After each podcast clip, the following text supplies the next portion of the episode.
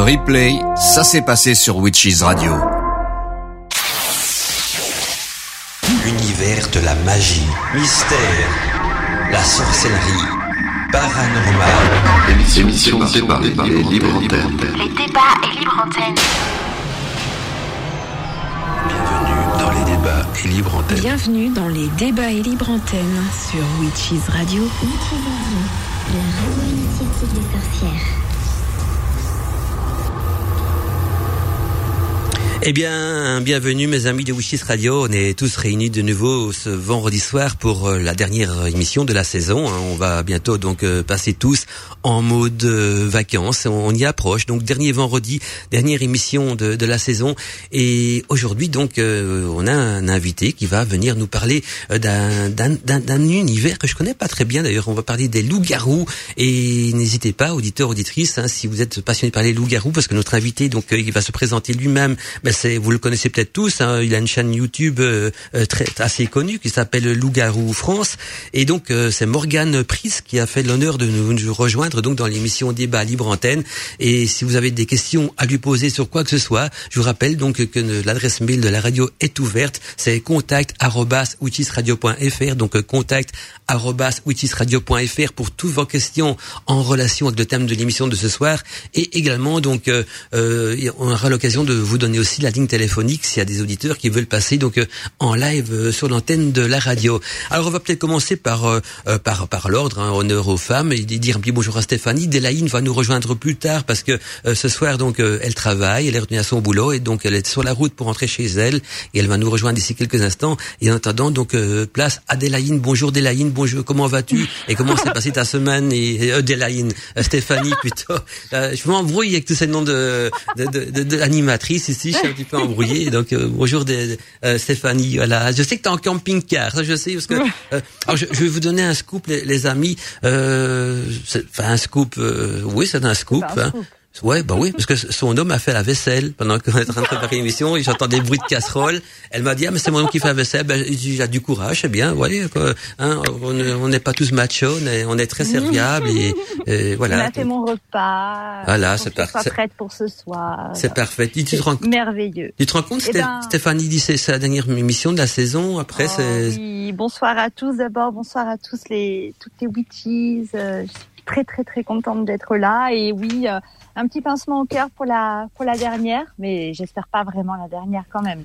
Bah la dernière jusqu'en septembre, De la hein, saison. voilà, de la saison. Quoi qu'il n'oublie pas, hein, il y a deux émissions spéciales cet été, donc euh, il y aura deux, deux émissions la nuit des magiciens. Mais là, on invite tout le monde, tout le monde est le bienvenu. Ce sera au mois de juillet, une émission et une émission au mois d'août. Je sais pas encore quand. On verra un petit peu la disponibilité de chacun, parce que on- beaucoup de gens seront en vacances.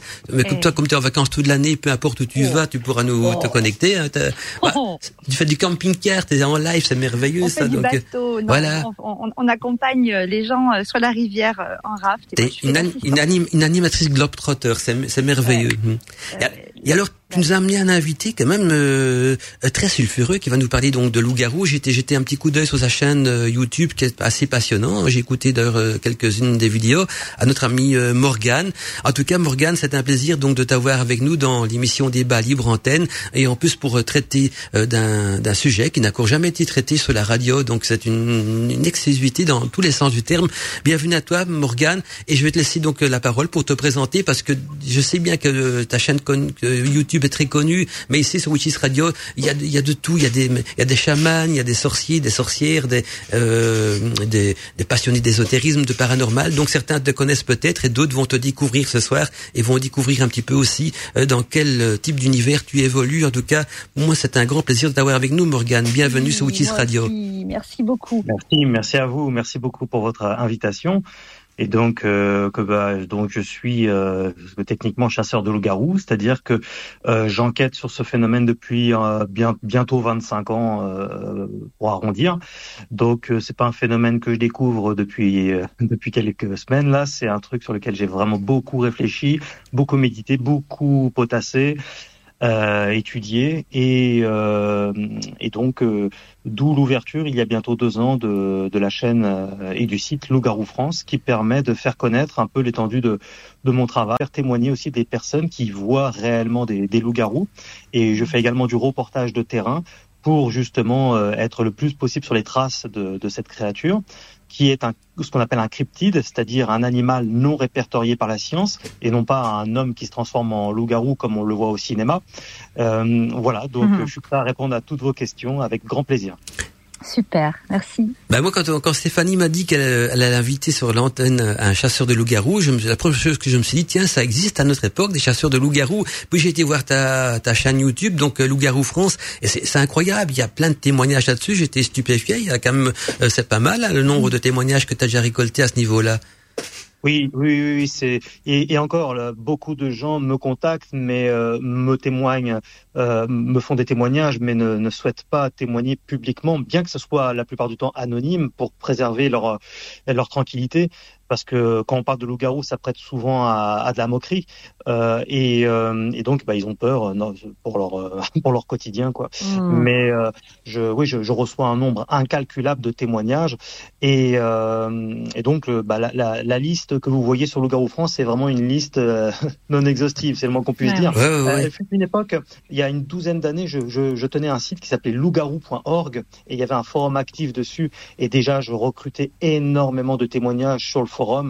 Euh, donc euh, c'est un phénomène qui, en fait, il n'y a pas de plus en plus de témoignages. C'est surtout, que, enfin, c'est surtout qu'il y a de plus en plus de gens qui osent euh, témoigner parce qu'ils ont une écoute, premièrement, et on se moque pas d'eux. Et puis deuxièmement, ils ont des réponses. Mais en soi, des apparitions de loups-garous, il y en a, il y en a toujours eu en fait, hein, depuis, Mais que, j'allais dire, je- depuis que le monde est monde. Justement, et avant de laisser la parole, oui, c'est ça, de- au moins.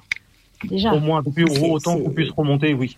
Ouais. Moi, ce que j'ai envie de faire avant de laisser la parole à Stéphanie, c'est pour que tous les auditeurs soient sur la même longueur d'onde et la même vision de, de, de la chose. Tu pourrais décrire avec tes mots et, euh, qu'est-ce que c'est exactement? Donc euh, un loup-garou. euh, donc euh, euh, c'est vrai qu'on voit toujours le, le côté cinéma, des gens qui se transforment, tout ça, c'est le côté hollywoodien. Mais en réalité, donc qu'est-ce que c'est réellement un loup-garou pour les auditeurs qui, qui, qui ont encore cette vision du cinéma dans leur tête?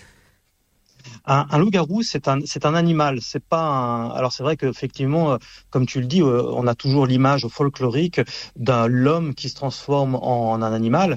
Or, euh, biologiquement, on sait très bien que c'est techniquement impossible, même avec euh, une possession démoniaque ou je ne sais quoi. D'ailleurs, dans, dans mon- j'ai écrit un livre qui s'appelle Loup-garou la vérité, et euh, j'explique dedans euh, ma relation avec un prêtre exorciste qui Hmm. m'expliquait très bien que même avec une, la possession d'un démon, il ne peut pas transformer le corps euh, biologique d'un être humain. C'est, euh, bon. Après, voilà, il y a, il y a, il y a une prise en considération de l'existence de Dieu et, de, de l'âme humaine, etc. aussi.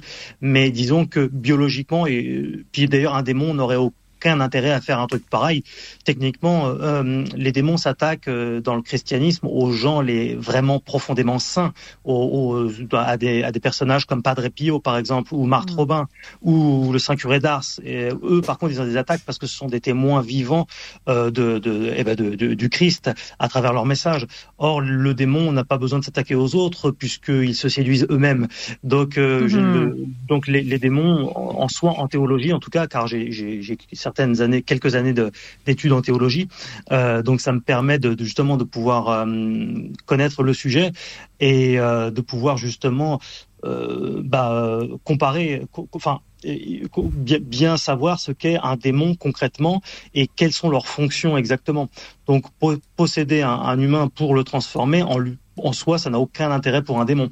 Le but d'un démon, c'est plutôt de rendre l'homme avare, égoïste, orgueilleux, vaniteux, bref, à leur image. Mais sûrement pas de, enfin, ça n'a aucun intérêt pour eux de, de, de transformer un homme. D'ailleurs, ils ne peuvent pas transformer un homme, ils ne peuvent pas transformer une créature de Dieu.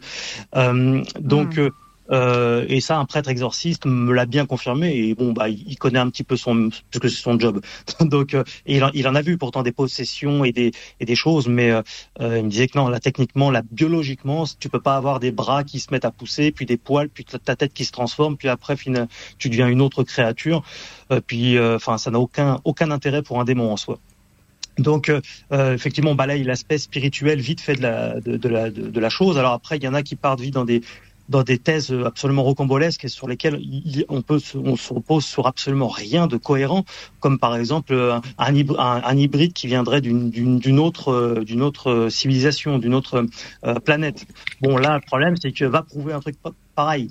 Euh, et puis, y a-t-il besoin d'aller aussi loin euh, pour expliquer certaines choses Comme on dit dans, le, dans, dans comme disait saint Thomas d'Aquin, foi et raison marchent ensemble. Donc, c'est pas parce qu'on croit en Dieu ou aux extraterrestres ou en quelque chose qu'on est obligé de tout spiritualiser et, et de voir euh, euh, ailleurs. D'abord, il faut pouvoir. Euh, D'ailleurs, c'est ce que font les prêtres exorcistes quand ils travaillent sur un sujet.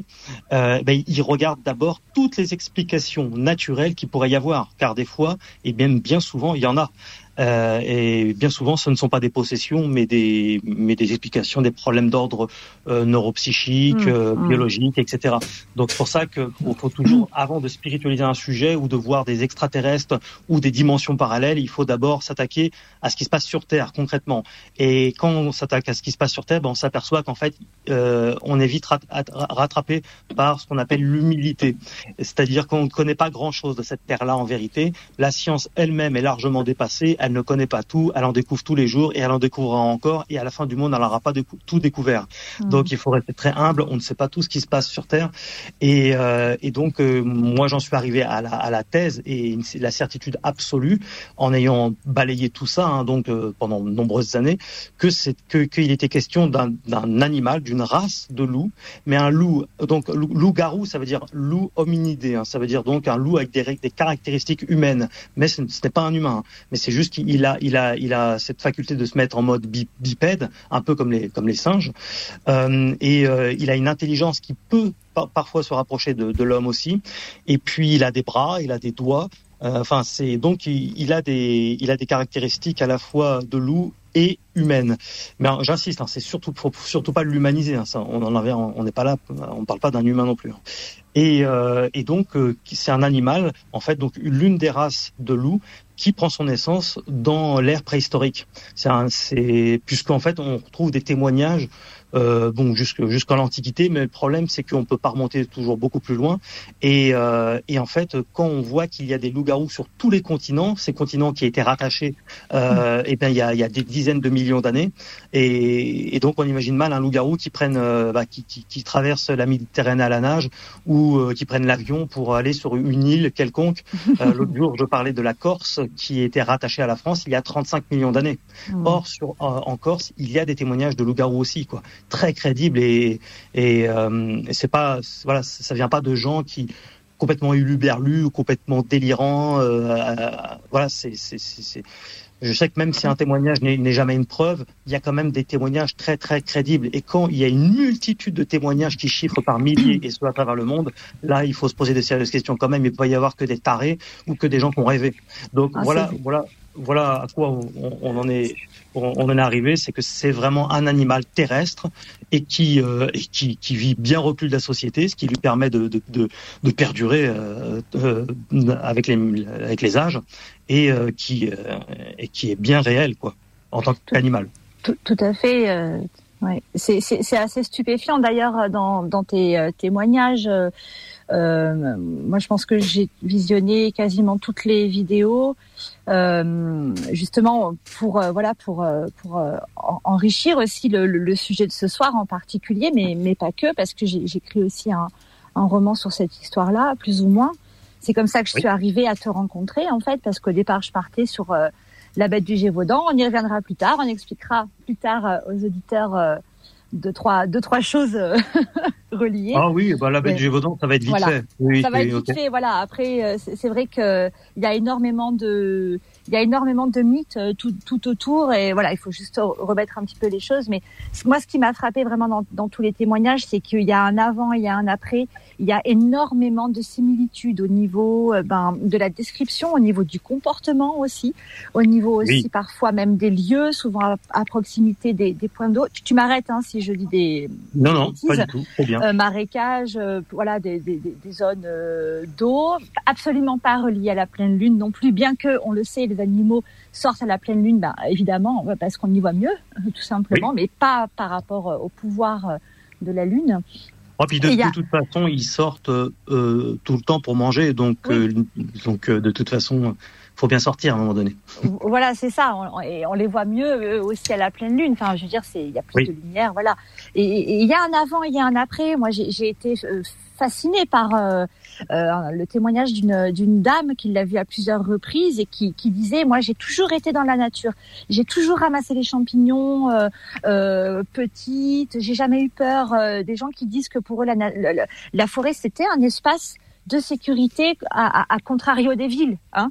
Euh, Oui. Et ben là, là les gens disent bah en fait j'y vais plus quoi, j'y vais plus ou alors je reste Oui. à côté de ma voiture ou, euh, et, hum, et, et voilà. J'en ai énormément des, des, des, Ouais. des retours comme ça de personnes qui aiment profondément la nature et qui ne voient plus du tout la nature du même œil. Mais enfin, je les rassure, hein, il y a quand même peu de chances qu'ils tombent sur un loup-garou, euh, qu'ils aient la, cette grâce-là. Euh, bon après, voilà, on croit que ça n'arrive qu'aux autres, puis un jour, euh, comme je dis souvent, un jour, on, on se rend compte que les autres, bah, ça peut être nous. Mais euh, euh, ou pas tomber non plus dans la psychose, n'exagérons rien. Surtout que les les euh, les loups-garous ne s'attaquent quasiment jamais à l'homme. C'est très très rare, comme les loups. Donc, euh, donc voilà, c'est il y en a qui entrent un peu dans une psychose, c'est un peu exagéré. L'animal a vraiment un comportement différent de l'homme. Euh, Il, il va, il va attaquer uniquement euh, s'il se sent déjà attaqué, euh, acculé euh, physiquement. Euh, et puis il, Ah oui. il va s'en, il va s'en prendre euh, dans l'histoire. L'homme, a, a- pardon, le, le loup a bouffé des hommes. Bah, soit quand ils étaient euh, euh, enragés, ou soit quand les hommes étaient déjà en mode cadavre. Ou c'est, c'est extrêmement rare. Enfin, du coup, je, je Oui, vois pas oui, pourquoi le loup-garou euh, il Mm. aurait une autre façon de faire, puisque euh, tous les témoignages que tu as recueillis, il n'y a pas eu d'attaque, mis à part la femme dans sa forêt où euh, c'était un peu euh, avec le chat dans la voiture. Bon, il y a- y a- c'était assez troublant là. Il y y a eu des il y a eu des attaques de d'animaux. Euh, plus, plusieurs, Voilà, plusieurs dans, le- dans les témoignages que j'ai. euh, en tout cas, après j'en ai, j'en ai d'autres. Encore une fois dans le, dans le privé, euh, qui. Mais c'est vrai que oui, euh, euh, il, il, il n'attaque, il n'attaque pas les hommes. Il y a un témoignage où le, deux loups-garous ont couru après une voiture. Euh, alors le faisait-il pour euh, dans une, en amusement ou, ou que sais-je? Ça, on n'est pas dans la tête de, de- des bestioles, mais en tout cas, euh, c'est- c'est c'est bien arrivé. Euh, donc, euh, mais c'est vrai que oui, c'est pour ça que je dis, il faut pas non plus psychoter, n'exagérons rien. Non, Ils ne mettent pas à attaquer tous les hommes comme ça subitement, quoi. Même si, même, même si, attention, c'est un trauma énorme. tout pour, à fait. euh, moi, j'ai un témoignage qui n'est pas encore sorti. Je te fais une petite exclue si, si- si tu veux.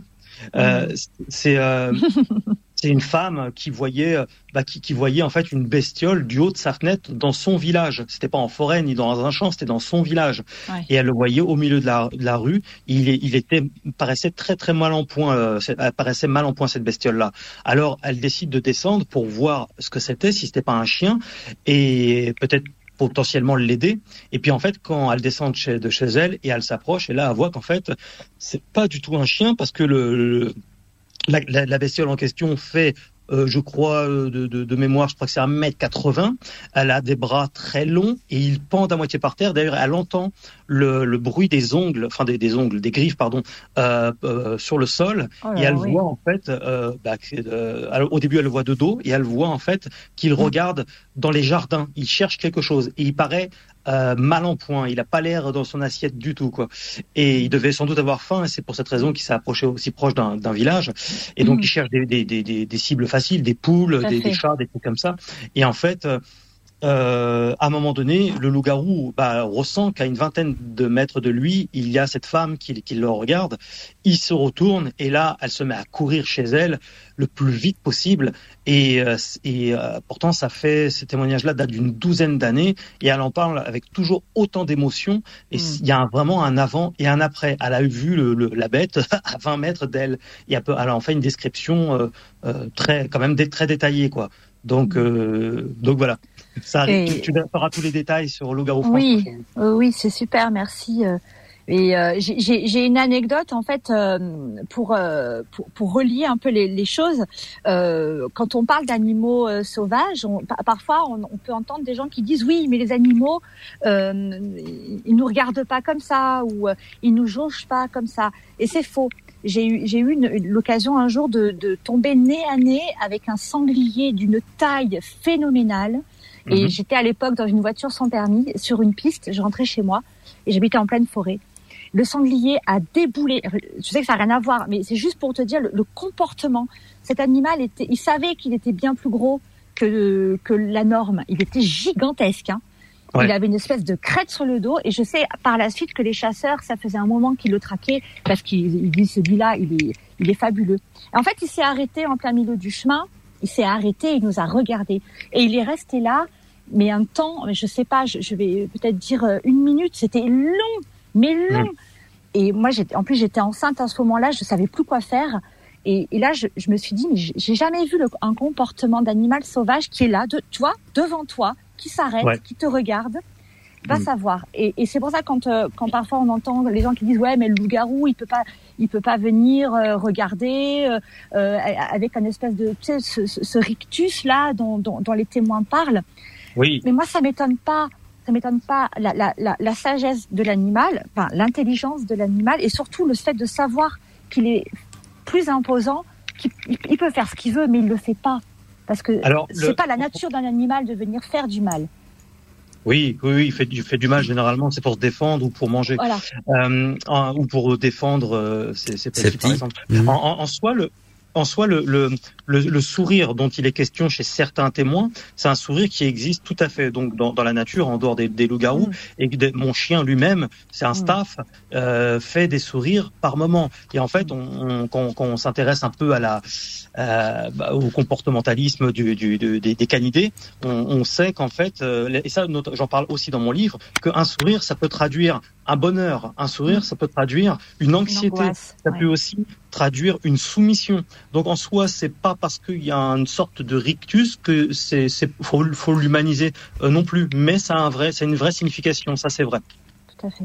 Moi, ce que j'ai envie de savoir aussi, enfin, des, des questions. De toute façon, ici, euh, Morgane, tu dois pas t'en faire. hein. Je suis sûr, certain que 99,9% des auditeurs euh, croyaient au loup-garou. Maintenant, de quelle manière, ça c'est autre chose.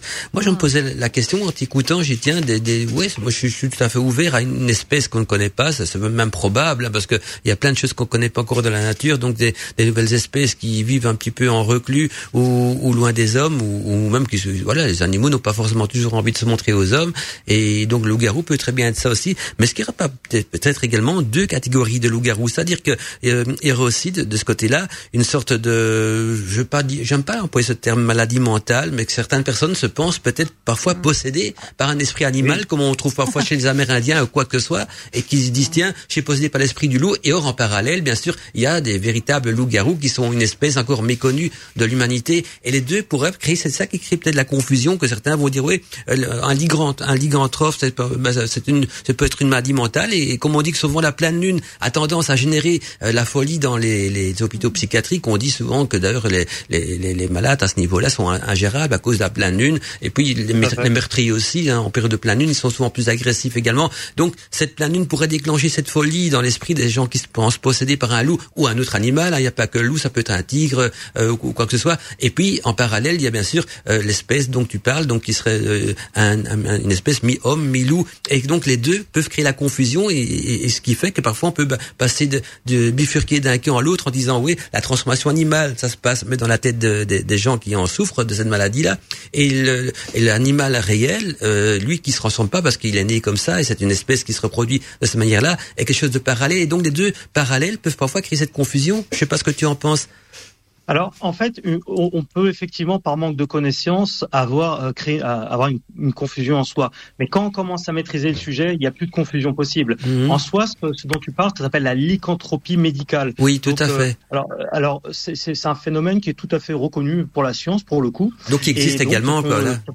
Ça existe également, Pardon quoi. Je veux dire ça. Oui, ouais, tout à fait. Tout, tout Mhm. à fait, sauf que euh, il y, a, il y a une sacrée différence quand même, car ce sont des gens qui ont fait juste des problèmes psychiatriques assez graves, assez Mhm. profonds, et ils ne se transforment Ah oui, oui, tout à pas. fait. Là, je de Alors- dire qu'ils se transforment, même c'est dans leur tête, quoi que toi, ils imaginent dans leur Oui. tête une transformation euh, comme un tueur en série. Il, se- prend peut-être parfois possédé par une entité ou par euh, ou par le, le- je sais pas, un démon, quoi que ce soit, et, mais, je- Mhm. mais qui n'est pas physique, bien sûr. Là, je suis d'accord avec toi. Tout à fait, oui. oui donc c'est l'histoire de la pleine lune, effectivement, la, la pleine lune a, a- inter- a- interagit sur notamment l'hypophyse, qui est une glande dans le cerveau et qui effectivement peut décupler les, bah, les, les sentiments intérieurs euh, et, et, et du, et liés au, au- du subconscient. C'est pour ça que les hôpitaux psychiatriques les euh, redoublent de, de précautions les nuits de pleine lune. Enfin, Mhm. pas seulement les, les, les, les pompiers, les, les, les, les forces de l'ordre, tout ça savent très bien que les nuits de pleine lune, euh, les, sent- les sentiments sont beaucoup plus décuplés. Mais on parle pas de de nécessairement, enfin, de, de loup-garou dans ce cas-là. Quoi. On parle Non, vraiment juste de Mhm. personnes De, qui ont de, de, lyc- de lycanthrope, oui, oui, voilà, c'est de- la- de vraiment la, oui. la maladie mentale euh, qui, qui existe en fait. Qui on, on- on trouve des, on trouve. des- J'ai fait un petit peu des, des recherches et en fait, c'est vrai qu'on retrouve vraiment des traces de lycanthropie euh, mentale, euh, de- mais, de- mais depuis mais la nuit des temps. Et Tout à euh, fait. À tel point que euh, le Malius Maleficarum, hein, le, le, le Ah ouais. marteau des sorcières, Mhm. et ben en fait, c'est un voilà le traité pour chasser les sorcières et aussi les loups-garous, si je me trompe pas. Et en fait, il, il vérifiait en écorchant euh, les gens euh, pour voir s'il n'y avait pas le- le- les poils dessus, dessous, pardon.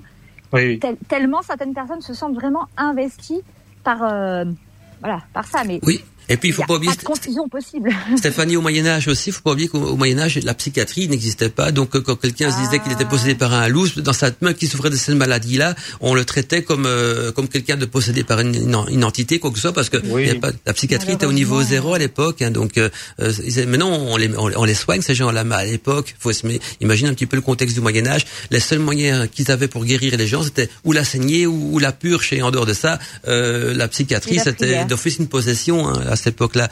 Mais donc je me suis toujours dit, et, et- et donc ça peut parfois des gens qui s'ignorent, quoi, ils ont cette maladie-là, ils se prennent pour un loup, et puis en parallèle il y a les, il y a les, il y a les loups aussi. Et puis en revenant pour la pleine lune, parce que c'est peut-être mon petit côté sorcier qui me fascine avec la pleine lune, mais c'est vrai que même les loups en, en tant qu'animaux, je sais pas si c'est une légende ou pas, mais on dit que souvent les loups, le- les nuits de pleine lune, ils ont tendance à, à hurler à mort, à se regrouper, à, à, pousser plus de cris de, de, de, de loup que- qu'en temps normal. Alors je, sais, je, je suis content que Morgane est là, il pourra peut-être me certifier ou, ou m'infirmer ou, ou pas que est-ce que les loups sont influencés par la pleine lune euh, en tant qu'animal tous les, tous les tous les animaux, les végétaux, Mm, tout, tout en à fait. puisque nous C'est ce sommes que je composés pensais. d'eau, donc fatalement ça a automatiquement une influence sur euh, pas seulement eux, mais n'importe quel animal. Mais justement, on- pour rester dans l'aspect psychiatrique des choses, euh, on a une, une maladie, donc là qui n'est pas psychiatrique, mais qui, qui existe réellement et dont euh, certaines personnes, surtout fut une époque, croyaient que c'était des loups-garous. C'est L'hypertrichose.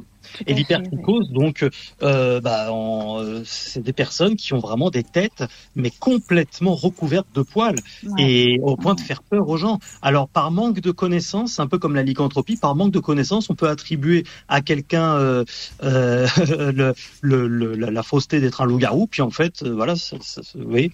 Donc, euh, non, non, vraiment, c'est c'est pour ça quand on- plus on s'intéresse au, au sujet, plus on s'aperçoit qu'en fait, on peut pas se tromper. Euh, c'est c'est de- des choses bien à part, quoi, quand même.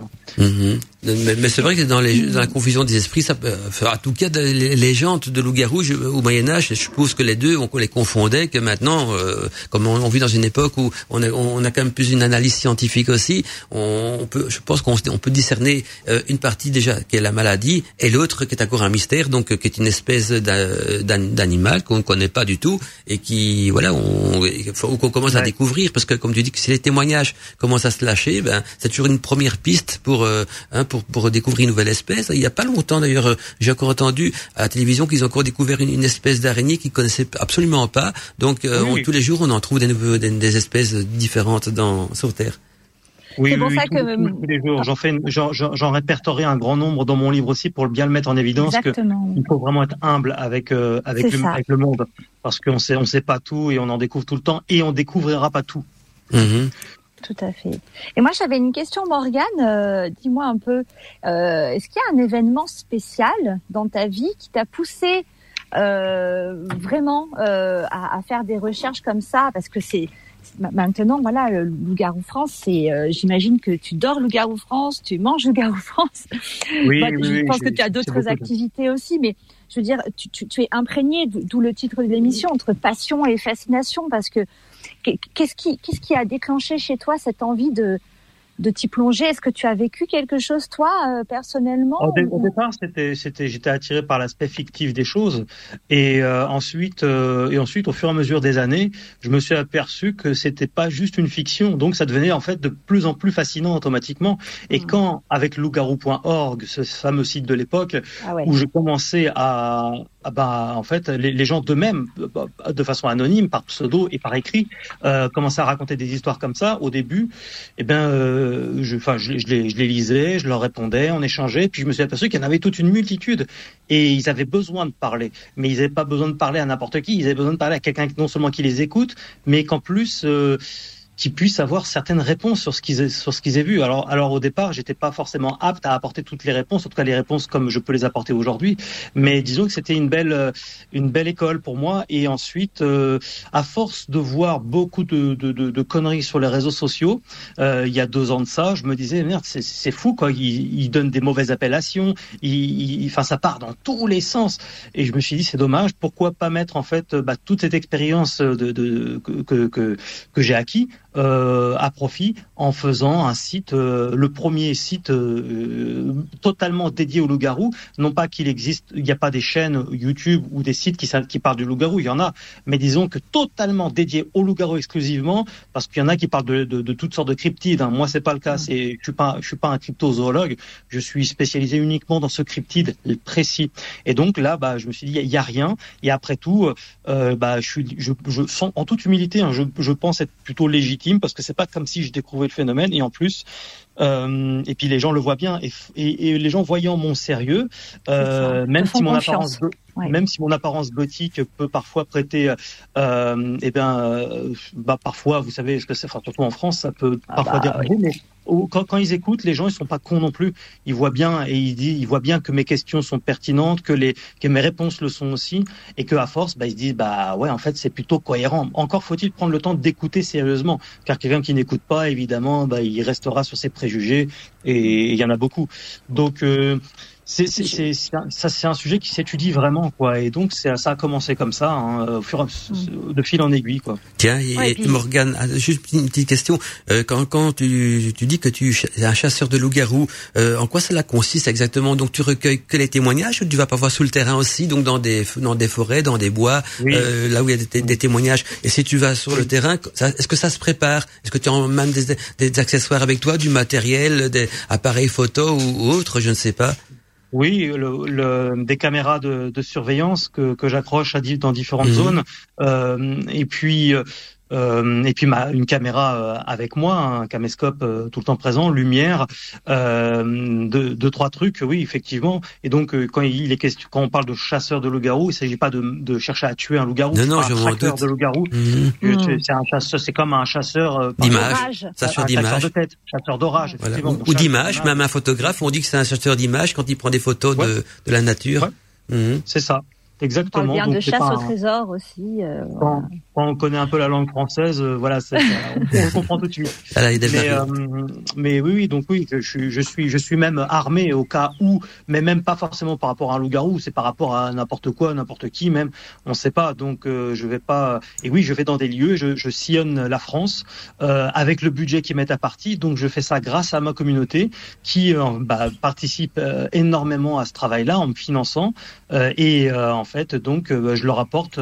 Donc en fait, tout, tout à l'heure, euh, Stéphanie euh, disait que, je crois non, euh, Mandala, je, je sais plus qui disait que j'y passais beaucoup de temps. En fait, aujourd'hui, j'y passe toutes mes journées. Mmh. J'ai même lâché certaines activités pour bah, passer tout mon temps à, à, à, étudier ce phénomène et à recruter des témoignages, à répondre à des questions et à préparer des reportages, à aller sur le terrain, à voyager, à, à acheter du, des, des, du matos aussi, le renouveler, voilà, ça, ça part dans des lumières, dans des cartes SD, dans des.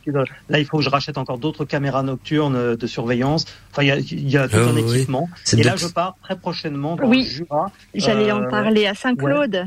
Oui, du côté de Saint-Claude. donc là, on va faire un petit peu de spéléologie. Donc, je vais passer euh, deux nuits à l'hôtel, mais je vais aussi dormir en pleine forêt euh, dans une tente. Et donc, euh, je serai alors là pour le coup, je serai euh, avec quatre, euh, enfin trois, pardon, chasseurs de loups-garous. Donc, on sera quatre. Mais euh, j'avoue que c'est et c'est très bien, hein, mais c'est bien d'y aller à plusieurs parce qu'on bah, on est plus fort. Mais euh, je pense vraiment qu'à un moment donné, je vais faire des enquêtes aussi, euh, des reportages seuls, parce que certes, c'est plus dangereux, mais je pense pouvoir maximiser mes chances de pouvoir euh, obtenir des résultats. Parce que quand on est plusieurs, on a tendance à parler, on multiplie les odeurs, euh, et, et, et, forcément, bah, les bestioles, ça peut les faire fuir. Mmh. Donc, or, s'il y a juste une personne qui est là, bon, bah, à part de temps en temps parler à la caméra, euh, tu peux généralement, normalement, tu parles pas trop tout seul, et, et donc, il y a plus de discrétion, et je pense que ça pourrait peut-être être attirer peut-être plus un loup-garou. Euh, en tout cas, j'ai envie de tester ça. Euh, donc euh, c'est risqué, je sais, euh, mais euh, je, mais je fais ce que je veux. Mais tiens, tiens, justement, est-ce qu'il y a des endroits en France, est-ce qu'il y a plus de témoignages et d'apparitions que d'autres, ou, ou c'est ou c'est varié? Hmm. En fait, je- euh, comme je dis souvent, hein, désolé, il y en a qui, qui doivent se dire, ils, ils se répètent, mais euh, mais il y a pas, ça, me- ça me dérange pas. C'est le, c'est qu'en fait, beaucoup me disaient, tu devrais faire des petits points sur la carte là où tu as des témoignages. Alors Mhm. je leur répondais à un moment donné parce qu'on peut pas, parce qu'ils se rendent pas forcément bien compte. Je leur dis, mais des témoignages, il y en a, il y en a sur Loup-garou France, mais il y en a plein en interne comme ça. Et en fait, je, je, je ferais, euh, si je devais faire des points partout, en fait, ça, ça formerait un gros point géant sur la carte. Tu verrais même plus la carte de France. Donc même à Paris, en on pourrait rencontrer un en loup-garou à. Paris, par exemple Mais il y a une dom- oui oui il y en a en région parisienne Ah aussi bon bien Mhm. sûr oui. mais euh, à Paris même euh, dans la ville non Ouais, non, sûr, je parle il y a en euh, région parisienne la région, oui. oui, Et- mais la dominante reste l'est de la France et le sud-est ça c'est la Ah, c'est- quand même dominant Mhm. Hmm. Tu n'as pas eu des témoignages de Belgique? Moi, je suis du Belgique, hein, donc ça, Si. je- Et si j'ai déjà eu des témoignages de Belgique tout à fait oui oui Ah, d'accord. en, en- il y en a en Allemagne aussi il y en a Mhm. partout dans toute l'Europe hein. enfin il y en a partout dans le monde d'ailleurs Ah, mais si si il y en a en Belgique aussi Bah, c'est incroyable, c'est vrai que ça, ça, ça- ça- c'est pas- c'est passionnant. Et donc tu prends.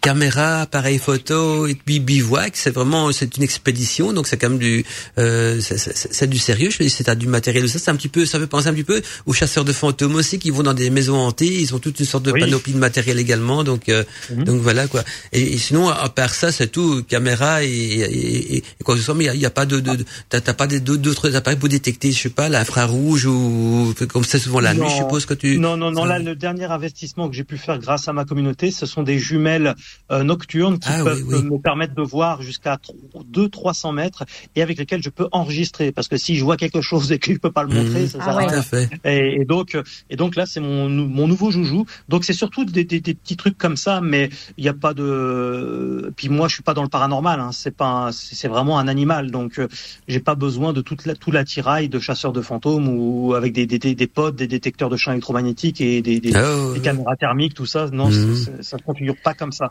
Hmm. Mais je, non, non, c'est- après, je, je, je, je, je, j'ai pas non plus tout un tas de matos, tout un attirail sur moi parce que, euh, parce que je vais, je vais me- m'encombrer et va plus marcher après.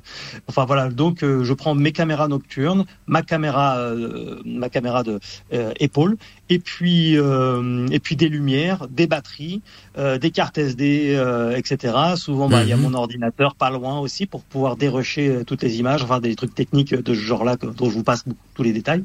Donc c'est pour ça que là, dans mon prochain reportage, je dormirai aussi à l'hôtel. C'est parce que j'ai besoin de recharger toutes les batteries et j'ai besoin de dérocher toutes les images, voir peut-être Ouais. même s'il y avait quelque chose, les faire des analyses.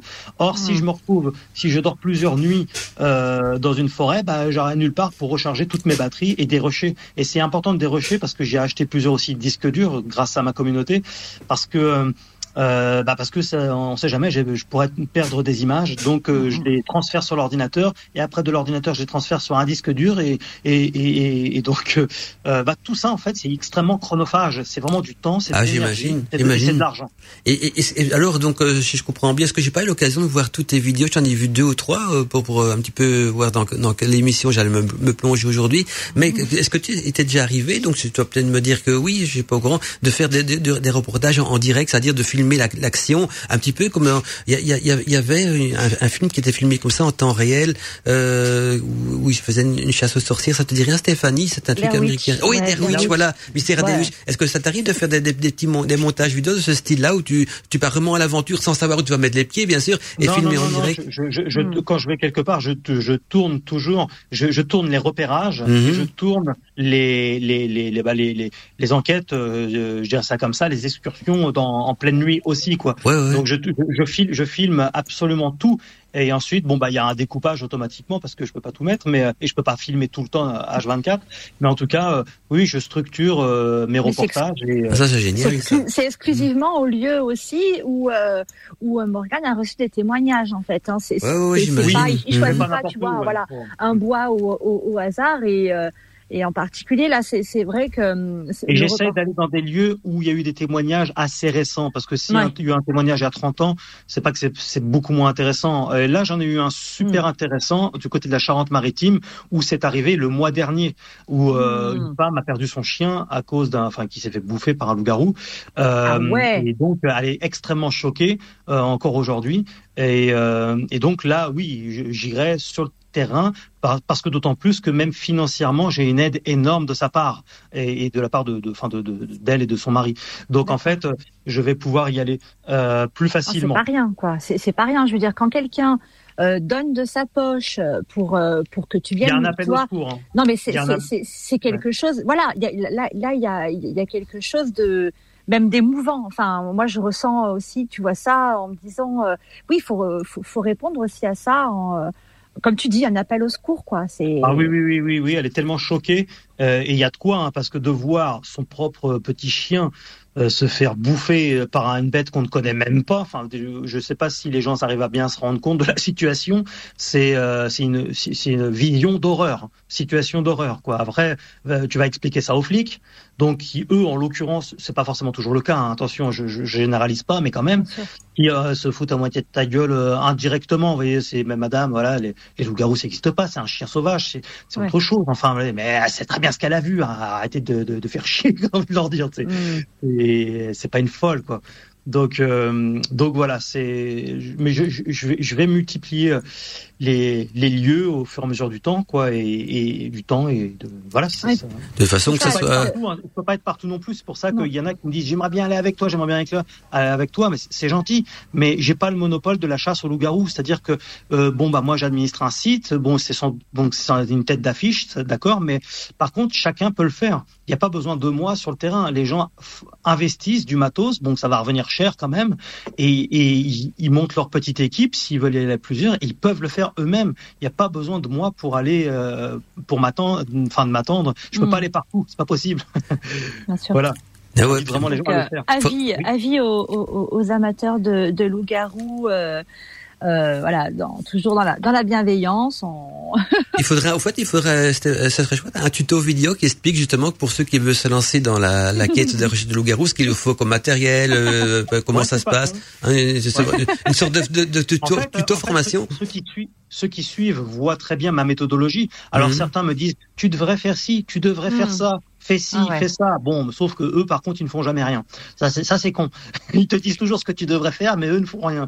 Mais euh, alors que j'aimerais bien qu'ils fassent quelque chose parce que j'aimerais bien voir ce qui eux. Ils osent peut-être pas, ils savent peut-être pas, ils, ils ont peut-être peur aussi, ils, ont, ils savent peut-être pas ce que, comment, Ah dans quoi ouais, investir. ouais. Ah euh. bah Comment oui, s'y oui. prendre, quoi? Comment, Ben, euh, on La débusque Hier, moi, je voulais te poser une question. Je- J'allais te le poser hors antenne, mais je le pose sur l'antenne. Voilà, tu veux, tu m'as parlé de lunettes euh, pour nocturnes. Eh bien, euh, je suis justement, je recherchais il y a pas longtemps une paire de lunettes de ce style-là. Tu pourras peut-être me conseiller une marque. Et, euh, vu que tu en as acheté une, si tu en es content, euh, parce que j'en cherchais une. Donc, tu vois, euh, il y a- il manque des tutos. Même, moi, si je voudrais un jour m'investir là-dedans, je, je sais même pas quel type de matériel. Oui, je sais faire des photos la nuit, je sais filmer, mais il y a peut-être du, du matériel plus propice, du matériel à éviter. Et puis, faut En voir des batteries qui tiennent le coup, tout fait, ça aussi.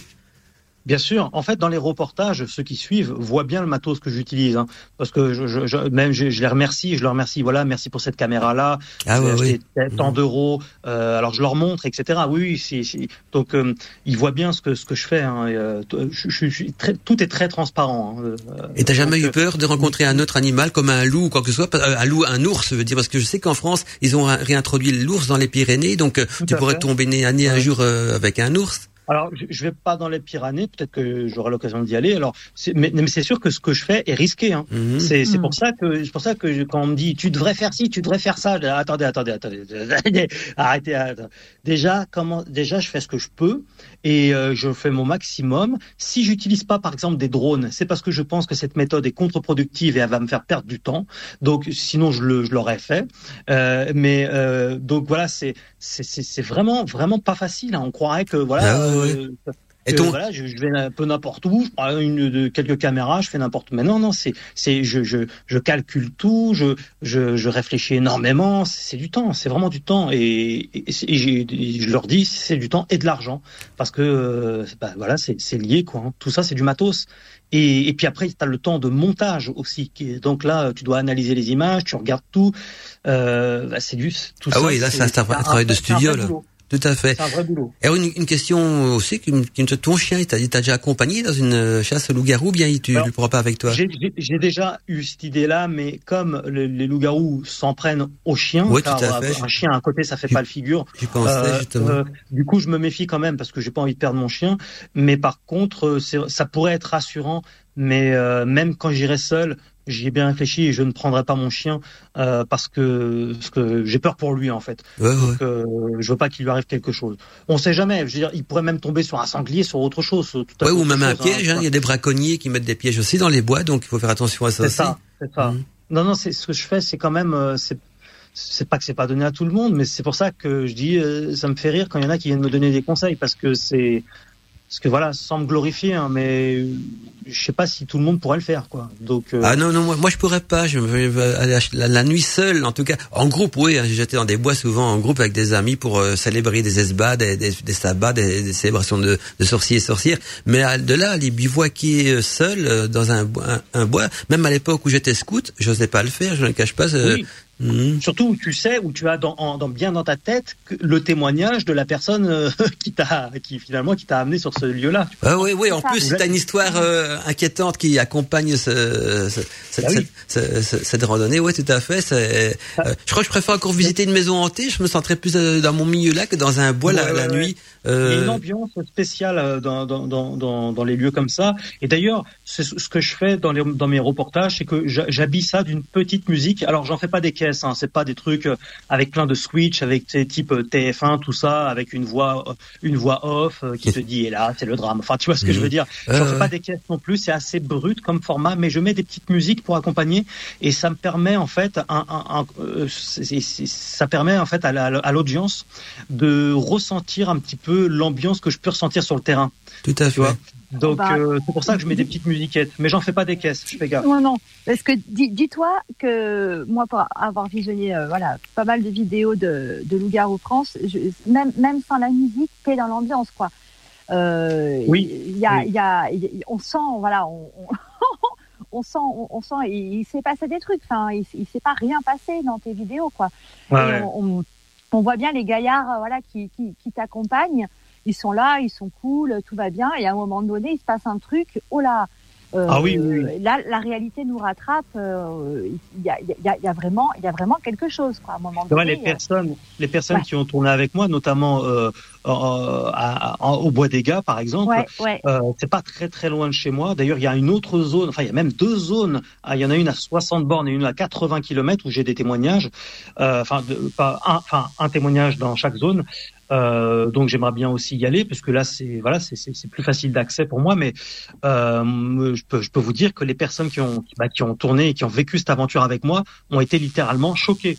Ah et ouais. que euh, et ça, ça en a tiré même les larmes à, à l'un d'eux. hein. Ouais, ouais, ouais. Euh, vraiment. Donc ils, euh, ils sont euh, toujours partants pour t'accompagner ou moins? Euh, oui, oui, oui, oui, euh, notamment euh, David, qui Ouais. qu'on a vu dans, dans le Bois des Gars. Ouais. J'ai terminé en fait le reportage avec lui euh, et euh, parce que euh, bah, parce que voilà, il a il a eu le courage de, de m'accompagner. ouais, non pas ouais. que Fred n'a pas eu de courage, bien, mais il était il était occupé. Et en fait, euh, bah, je pense pouvoir un jour euh, retourner. quelque chose avec lui, d'autant qu'il a eu une expérience de ce côté dans le nord de la France. Mais ça, il y aura l'occasion, j'y reviendrai.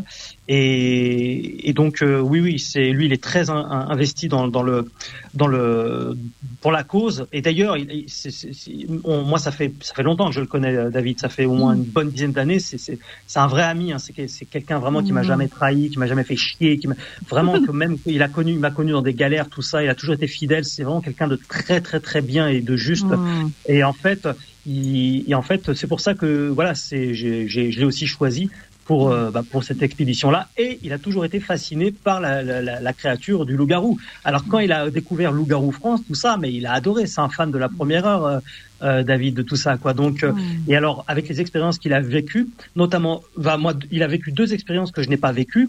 C'est, euh, bah, c'était donc au Bois des Gars où il a vu la bête courir euh, juste à 50 mètres de lui, alors que moi j'étais devant la caméra et, euh, et Fred, lui, était en train de filmer, au- en train de me filmer. Il filmait pas du tout David et, et, et donc euh, bah il y a rien eu de filmé. Mais par contre, David l'a très bien vu. Il était vraiment choqué et il a vu une deuxième fois des yeux qui apparaissaient au-dessus d'un champ de je sais plus ce que c'était.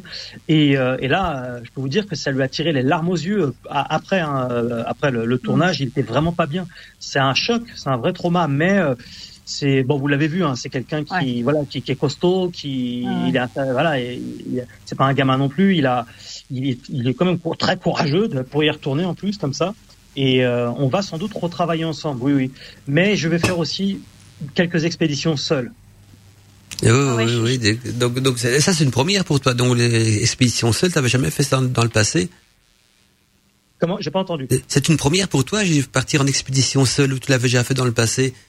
Non, non, non. se- Seul euh, pour pour pour Loup-garou France, euh, oui, oui, c'est euh, c'est c'est une première. Mais j'ai- souvent dit que c'était délicat de partir seul à cause de de tout ce qui pourrait arriver, même en dehors du loup-garou. hein. Oui, oui, C'est, oui. euh, tu peux te faire shooter par un, un sanglier, euh, à moitié à moitié à moitié con. Ah, mais tu peux te casser la figure. euh, Bah, même ça, oui, oui. Moi, je pensais aux braco- pièges de braconniers, tout ça. Et justement, c'est c'est pour en revenir à cette question-là, euh, devrais na- na- na- faire la narration d'un moment qui s'est mal déroulé, c'est quoi le pire moment dans tes enquêtes euh, de loup-garou où tu as eu le plus peur? Pas forcément d'histoire de loup, quoi que Ah, ce soit, mais, le, mais pour... le plus peur, Oui. c'est bah, l'apparition d'un loup-garou devant moi, mais j'ai pas eu, enfin euh, devant nous, pardon, parce qu'on était plusieurs, et, mais j'ai pas, on n'a pas eu l'occasion de le voir réellement, vraiment dans dans les détails en fait. Mais on a bien vu un pipède qui marchait donc bah, debout hein, comme euh, par définition et qui passait de droite à gauche et qui courait dans un champ et, euh, et ça on l'a bien vu on a reculé on, euh, et on, on avait peur d'y retourner. Et et, euh, et, et à- et d'autres reprises du côté de Nice et de Salazac j'ai eu l'occasion de vivre des grognements qui Mm. à mes yeux ne pouvaient être qu'un loup-garou c'était des grognements qui ressemblent à ceux d'un tigre Ah donc ça vient des, ça vient des profondeurs et Ouais. et, et, et puis j'ai vécu plusieurs trucs qui vont dans ce sens-là. Alors alors c'est pas euh, du 100% à chaque fois, euh, sinon ça, serait- ça, serait- ça serait trop beau. Mais je, je me rappelle notamment à Salazac, à peine on arrive avec mon acolyte, euh, le c'était Sylvain. Il me, et là, on voit sur les, le- le- la porte de l'église des griffures énormes. Me et, là, ouais. Et, et- et là, tout de suite, il y a, y a- il y a des, y a des, des, des, des, haters, comme on dit sur les réseaux sociaux, qui arrivent. Oui, c'est vous qui avez fait ça, machin truc. Et déjà, c'est très mal me connaître parce que je, suis- je suis chrétien. Donc, en tant que chrétien, Ah oui. je vais pas brocarder la porte d'une église. euh, Bien au contraire, d'ailleurs.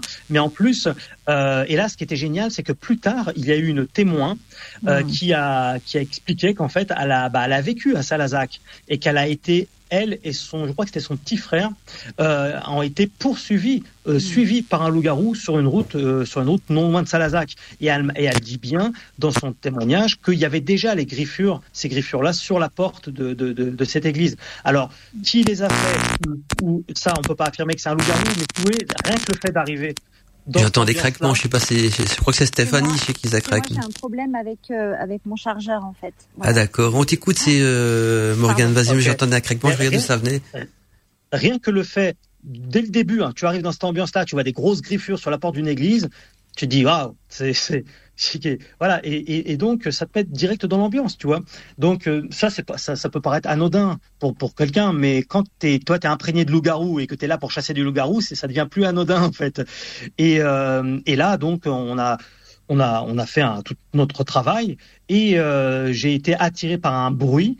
C'est un bruit de sorte de, de une sorte de de souffle, quelque chose de très intense que mon acolyte n'a pas entendu, mais euh, moi je l'ai bien entendu, donc euh, je me suis un peu aventuré avec lui vers ce souffle. On a continué notre excursion et là on a été, euh, on a vu une trace euh, de bipède très massive proche de l'eau, d'un point d'eau, et ensuite peu de temps après, on a eu des grognements qui venaient des fourrés, et là ça a été une on a eu vraiment, on peut le dire, on a vraiment eu peur. On s'est, on s'est barré. Il y en a qui réagissent différemment face à la, à la peur. Il y en a qui peuvent devenir, euh, ils sont figés. Il y en a qui peuvent devenir même hostiles. J'ai eu un témoignage d'un mec qui, par peur, a couru vers le loup-garou pour essayer de le faire fuir. Mmh. Donc euh, c'est pas, ça peut paraître étrange et improbable, mais il y a des gens qui réagissent très bizarrement à, euh, dans, à- quand ils ont peur. Puis t'en as d'autres bah, qui ont tendance à courir, à s'enfuir. Euh, et moi, c'est, c'est là en l'occurrence, c'est ce qui était mon, c'était plutôt mon cas, enfin notre cas.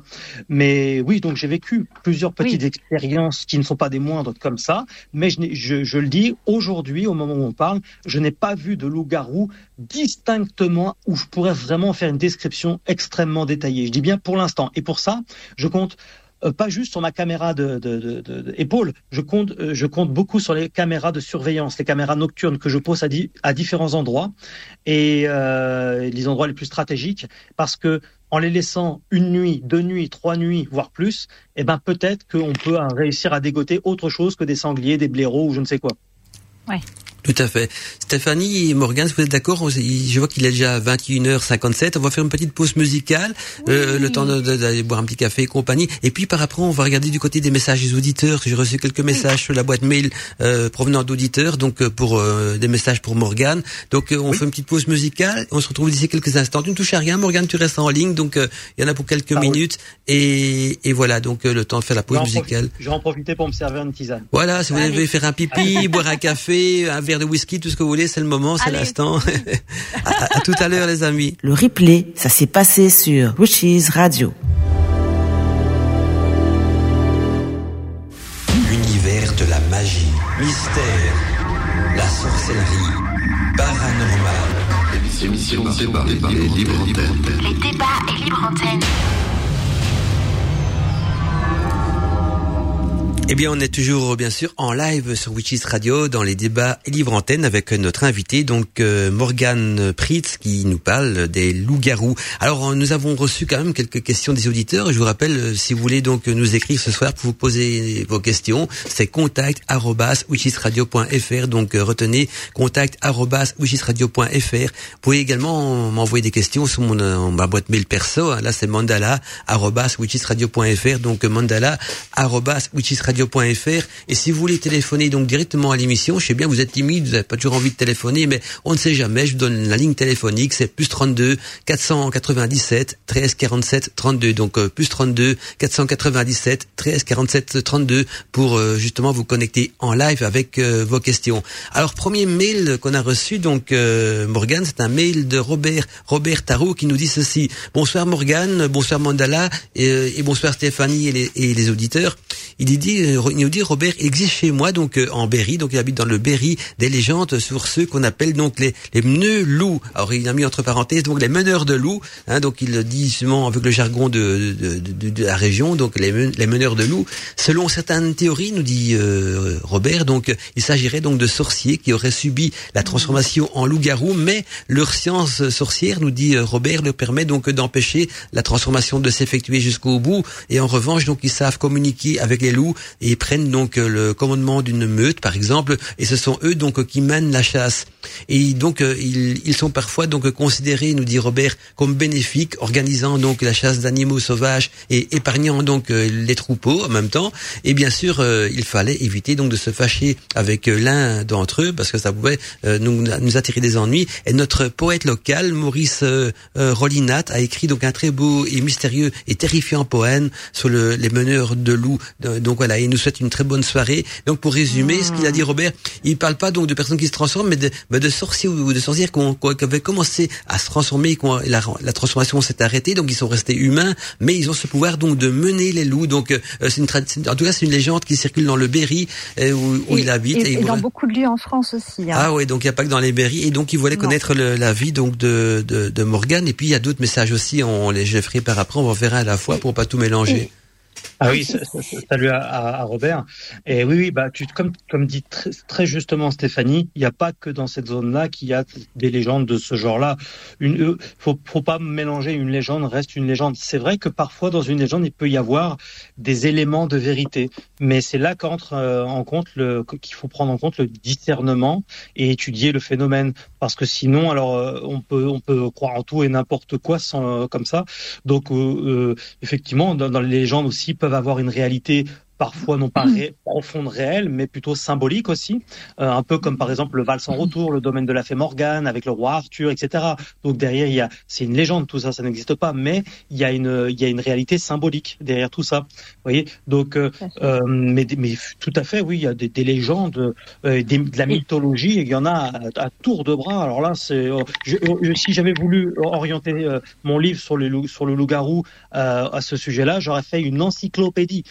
Donc, Mhm. Ah, il y a de quoi écrire. Ah ouais. ah oui, Oui. ah oui, non, moi je- pour ça que j'ai été droit au but.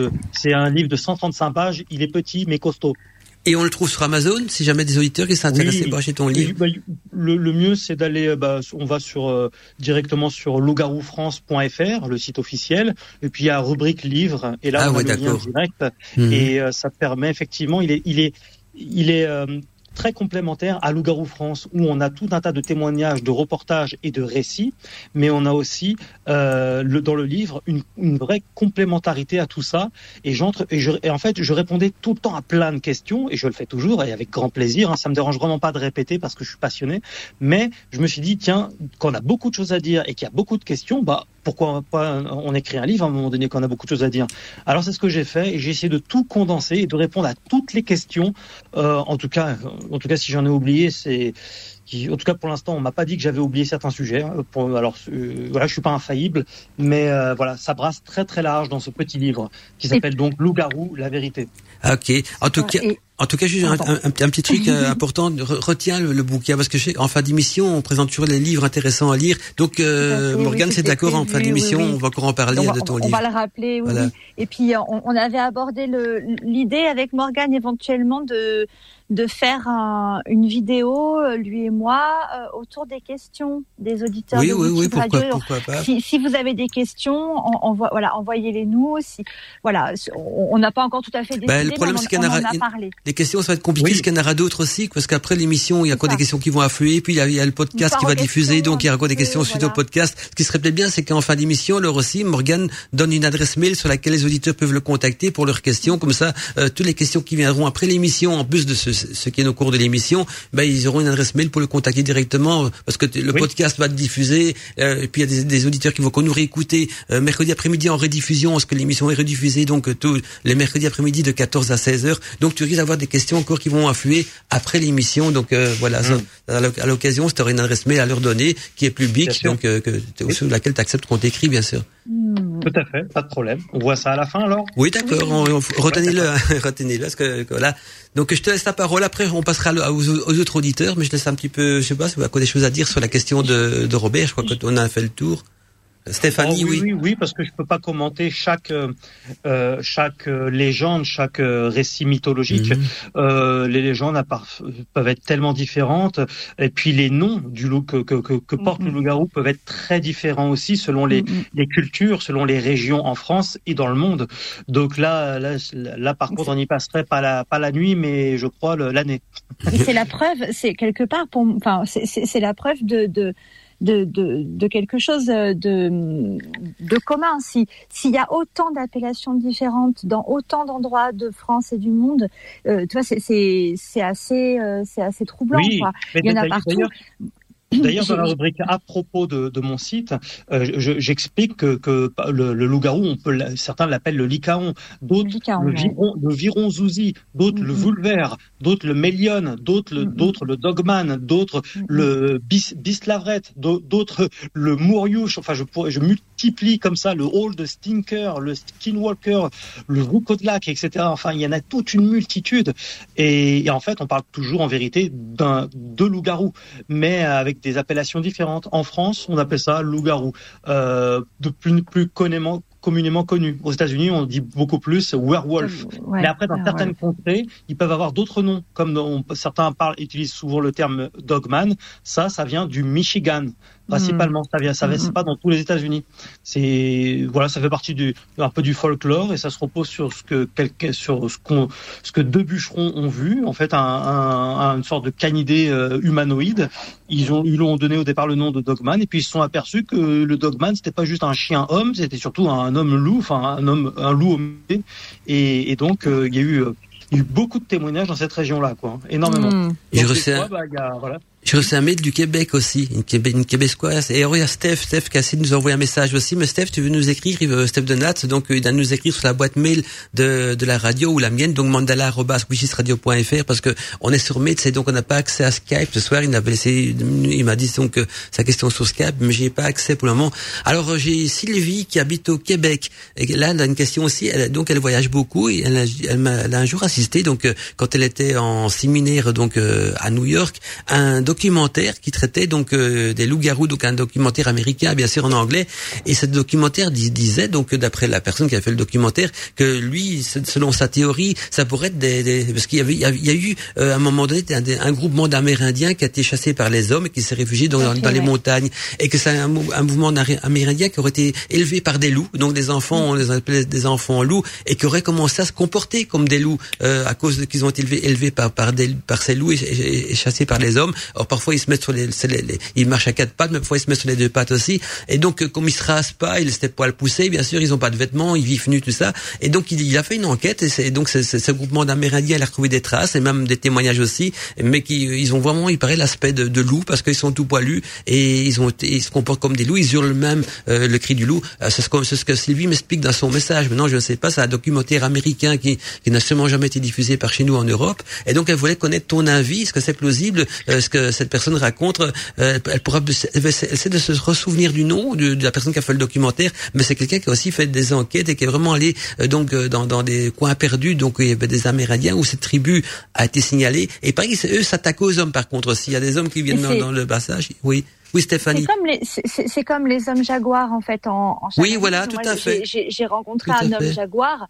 Euh, voilà, au début de mes initiations, je, je connaissais pas du tout.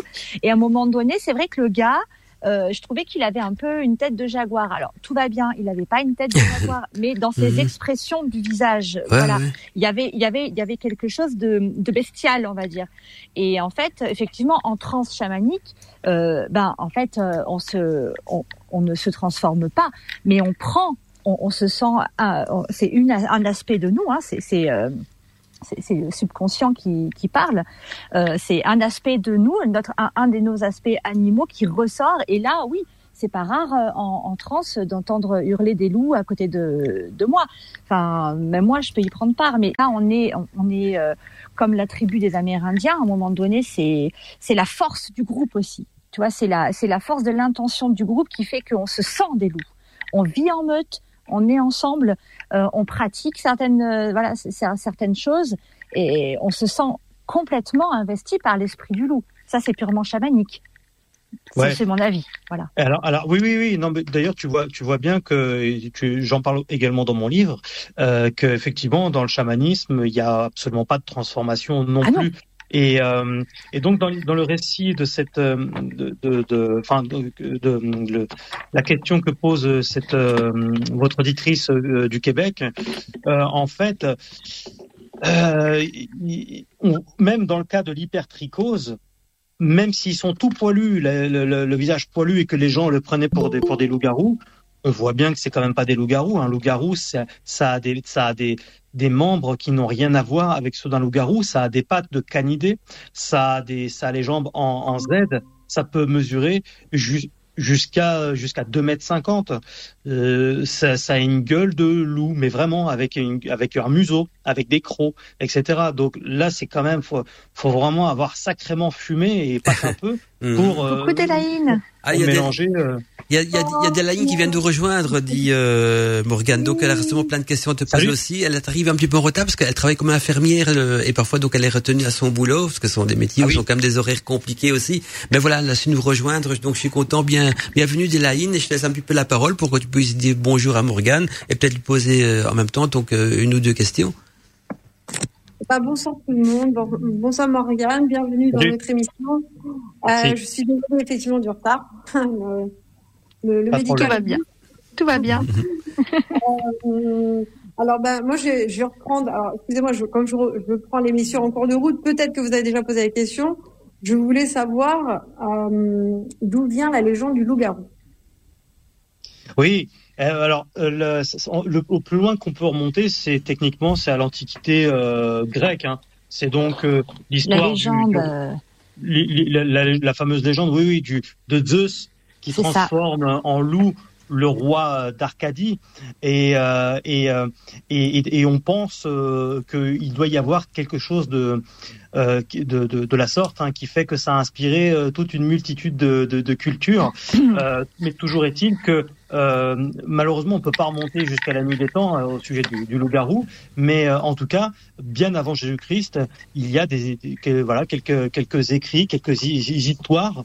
Euh, donc euh, c'est c'est un phénomène qui qui effectivement, on voit bien que ça ça, ça date de Mathusalem. Pour autant, ce qui m'intéresse surtout dans dans mon travail, c'est pas le c'est pas l'aspect folklorique, légendaire, mythologique, tout tout ça. C'est surtout euh, l'aspect euh, l'actualité en fait, ce qui se passe en ce moment, ce qui est vraiment en train de se passer en ce moment pour notre siècle. Et c'est vraiment ce à quoi je m'attelle. Et c'est là qu'on que j'en suis arrivé donc à, à la à la thèse Mm. qui se veut que le loup-garou soit un, un animal qui prend son essence dans l'ère préhistorique et, et qui, donc qui n'est pas récent et qui a réussi à perdurer comme tout un tas d'animaux préhistoriques qui existent encore aujourd'hui d'ailleurs, hein, que je recense dans mon livre.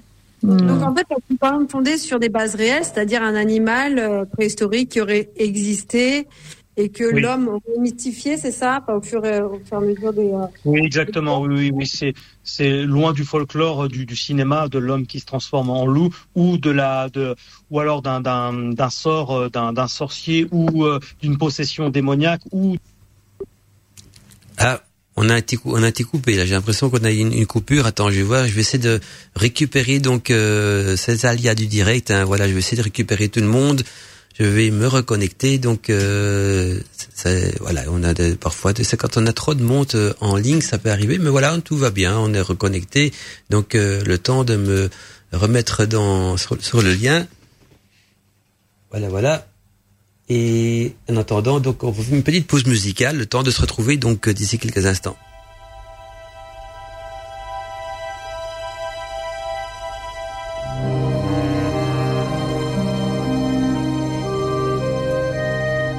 Malgré euh,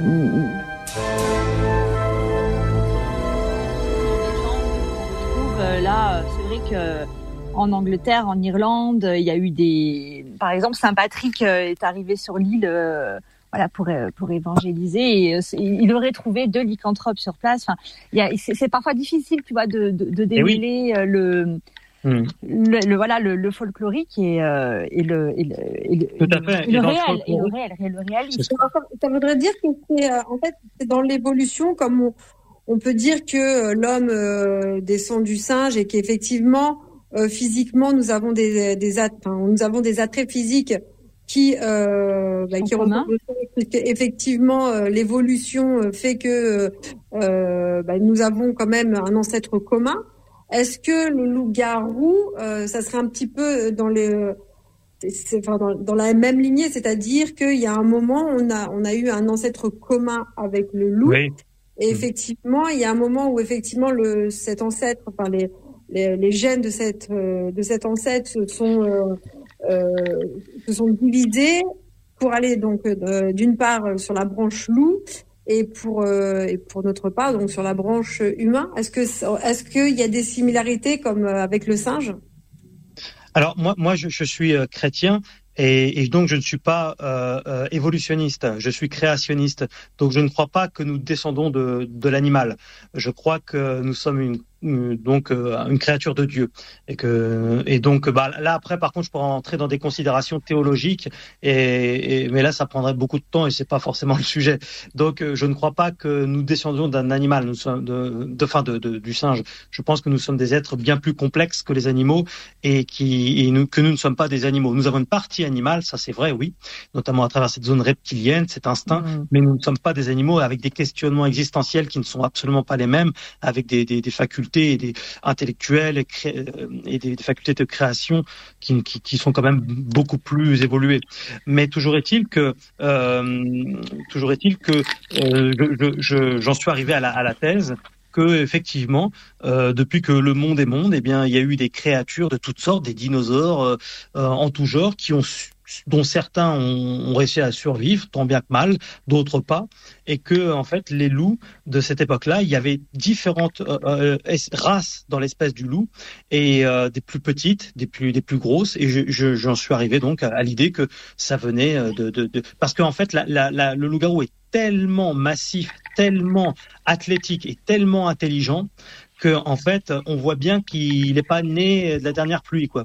Donc on voit bien qu'il s'est habitué au, au temps qui passe, euh, à ce qu'est un être humain aussi, et comment se comporter vis-à-vis d'un face à un être humain. Euh, et, euh, et donc, euh, et, et voilà, c'est donc euh, une, une race de, de loups parmi dans, dans l'espèce des- de ce canidé quoi. Voilà, il y a, il y a peut-être il y a peut-être Steph qui va nous rejoindre aussi en ligne. hein. Il m'a demandé le lien de, con- de connexion à l'émission, donc il va peut-être euh, nous rejoindre parce que il a des questions également à, à poser. Donc j'ai dit autant qu'il vient nous, qu'il revient donc dans, dans le live. C'est ah ben voilà, il est là. Donc euh, bonjour Steph, j'espère que ça va aller. Je- il voulait nous rejoindre aussi parce que voilà, l'émission est passionnante et les auditeurs au lieu de- d'envoyer des mails préfèrent. et- et- Steph c'est un animateur bien sûr. Il préfère donc te le poser de vive voix, Morgane. Donc euh, tu attires du monde hein, sur Witches Radio. Ça, ça vient de tous les côtés. C'est pour ça que ça, ça buguait un petit peu parce que euh, beaucoup de gens me- veulent se connecter en même temps et donc j'essaie de gérer ça comme un chef d'orchestre au niveau technique et je redlaisse la parole à Steph. Bonjour Steph et bienvenue parmi nous. Bonjour, vous m'entendez bien? Et salut Steph On t'entend Steph, bienvenue. Mhm. Ah. Vas-y, continue Delaine. Après, on laissera la parole à Steph. Vas-y, continue. C'est Delaine, je crois. C'est c'est Stéphanie. Stéphanie, Stéphanie, ouais. plutôt. Vas-y, Stéphanie. Excuse-moi. Et, euh, et, et, euh, et du coup, au, au niveau de, en, en fait, au niveau historique, euh, au niveau historique, il y a eu plusieurs bêtes euh, en France. La bête des Vosges, euh, euh, bon, la bête du Gévaudan, il y en a eu beaucoup. La bête du, la bête des Vosges, c'était 1975-1976. Euh, donc, en fait, la bête du Gévaudan, elle a frappé entre 1764 C'était- et excuse-moi, la bête des. Vosges, c'était 1977 et 1978. Mais bon, peu D'accord, ok, merci. Bah, c'est bien, non mais voilà, c'est très bien. Et, euh, et par contre, voilà, et la bête du Gévaudan, elle a, elle a fait 100 morts étalés sur trois ans durant la deuxième moitié du XVIIe siècle, à cheval entre la Lozère, donc euh, l'ancêtre euh, c'était le Gévaudan, et, l'O- et, euh, et, le, le nord de l'Ardèche, si je me, si je me trompe pas ou l'Auvergne. Je me, ça y est, j'ai un trou de mémoire. Et en fait, euh, la bête, elle, elle, elle frappait à droite, elle frappait à gauche, euh, super rapide, que des femmes, euh, des jeunes enfants. Donc, on est bien d'accord que voilà, une bête normale euh, ne fait pas ça. Et euh, il y a une histoire aussi un peu de meneur de loup là-dedans, avec euh, voilà le- le- la, la principale personne qui est visée euh, reste encore euh, aujourd'hui Antoine Chastel, puisque pour l'histoire c'était un, un, un homme des bois euh, qui euh, voilà qui était qui a été en fait euh, kidnappé, enfin voilà emprisonné par les les Mauresques. Donc c'était en Afrique du Nord et il était euh, en- dans une ménagerie, il travaille dans une ménagerie. Donc il s'occupait de hyènes, il s'occupait de lions. Il a été émasculé à ce moment-là. Et euh, l'histoire, l'histoire, euh, une partie de l'histoire dit que euh, peut-être que lui serait retourné justement sur ces terres avec cette rancœur-là, avec cette colère, euh, de montrer aux hommes de quoi il était encore capable, peut-être dans une histoire de virilité. Ça, c'est une théorie, hein, bien sûr. Oui, et qu'il oui. aurait et qu'il aurait eu peut-être euh, un animal qu'il aurait pu dresser, peut-être peut-être au départ pas pour tuer, peut-être que ça a été un accident et puis qu'après c'est devenu un enchaînement euh, de choses. Toujours est-il que le père d'Antoine Chastel s'est retrouvé nez à nez avec la bête qui s'est euh, plus ou moins tapis devant lui, euh, comme s'il avait reconnu une odeur ou quoi. Donc ça peut pas, non seulement ça ne peut pas être un loup, mais ça ne peut pas non plus être un loup-garou, puisque les loups-garous, euh, comme tu disais Morgane, ne plient pas les vêtements de leurs victimes ou ne mettent pas de chapeau sur le visage de leurs victimes. Tout à Donc fait. euh, voilà, c'était la petite parenthèse euh, Oui, oui. bête du c'est- c'était plus. Alors, c'est pour ça que la, la, la bête du Gévaudan, moi, j'avais étudié ça il y a de très nombreuses années quand je me posais encore la question. Alors, Mhm. je, je dois dire que j'ai oublié pas mal de choses parce que je suis passé vraiment euh, vraies sûr. histoires de loup-garou. Donc, tu, tu, tu, tu as tout à fait raison. C'est pas du tout un loup-garou. Ça s'est passé entre le 30 juin 1764 et le 19 juin 1767. C'était cette histoire-là. Et pendant pendant tout ce temps-là, effectivement, il y avait eu il y a eu un carnage et c'était principalement des, bah, des, des, des gamines, euh, des, des, femmes. Enfin, c'était très ciblé quand même. Et, euh, et donc, euh, cette, il est plus vraisemblable, sans pouvoir l'affirmer, mais s'il était plus vraisemblable que ce soit un chien loup qui a, qui a effectivement été, bah, qui a été dressé par Antoine de, Chastel, comme tu le disais. C'est la thèse la plus vraisemblable. Et il aurait eu une cuirasse sur le corps afin de justement se protéger des, eh ben, des, des, des, des, des balles des dragues de, de ceux qui cherchent à, à, le, à, le, chasser lors des battues.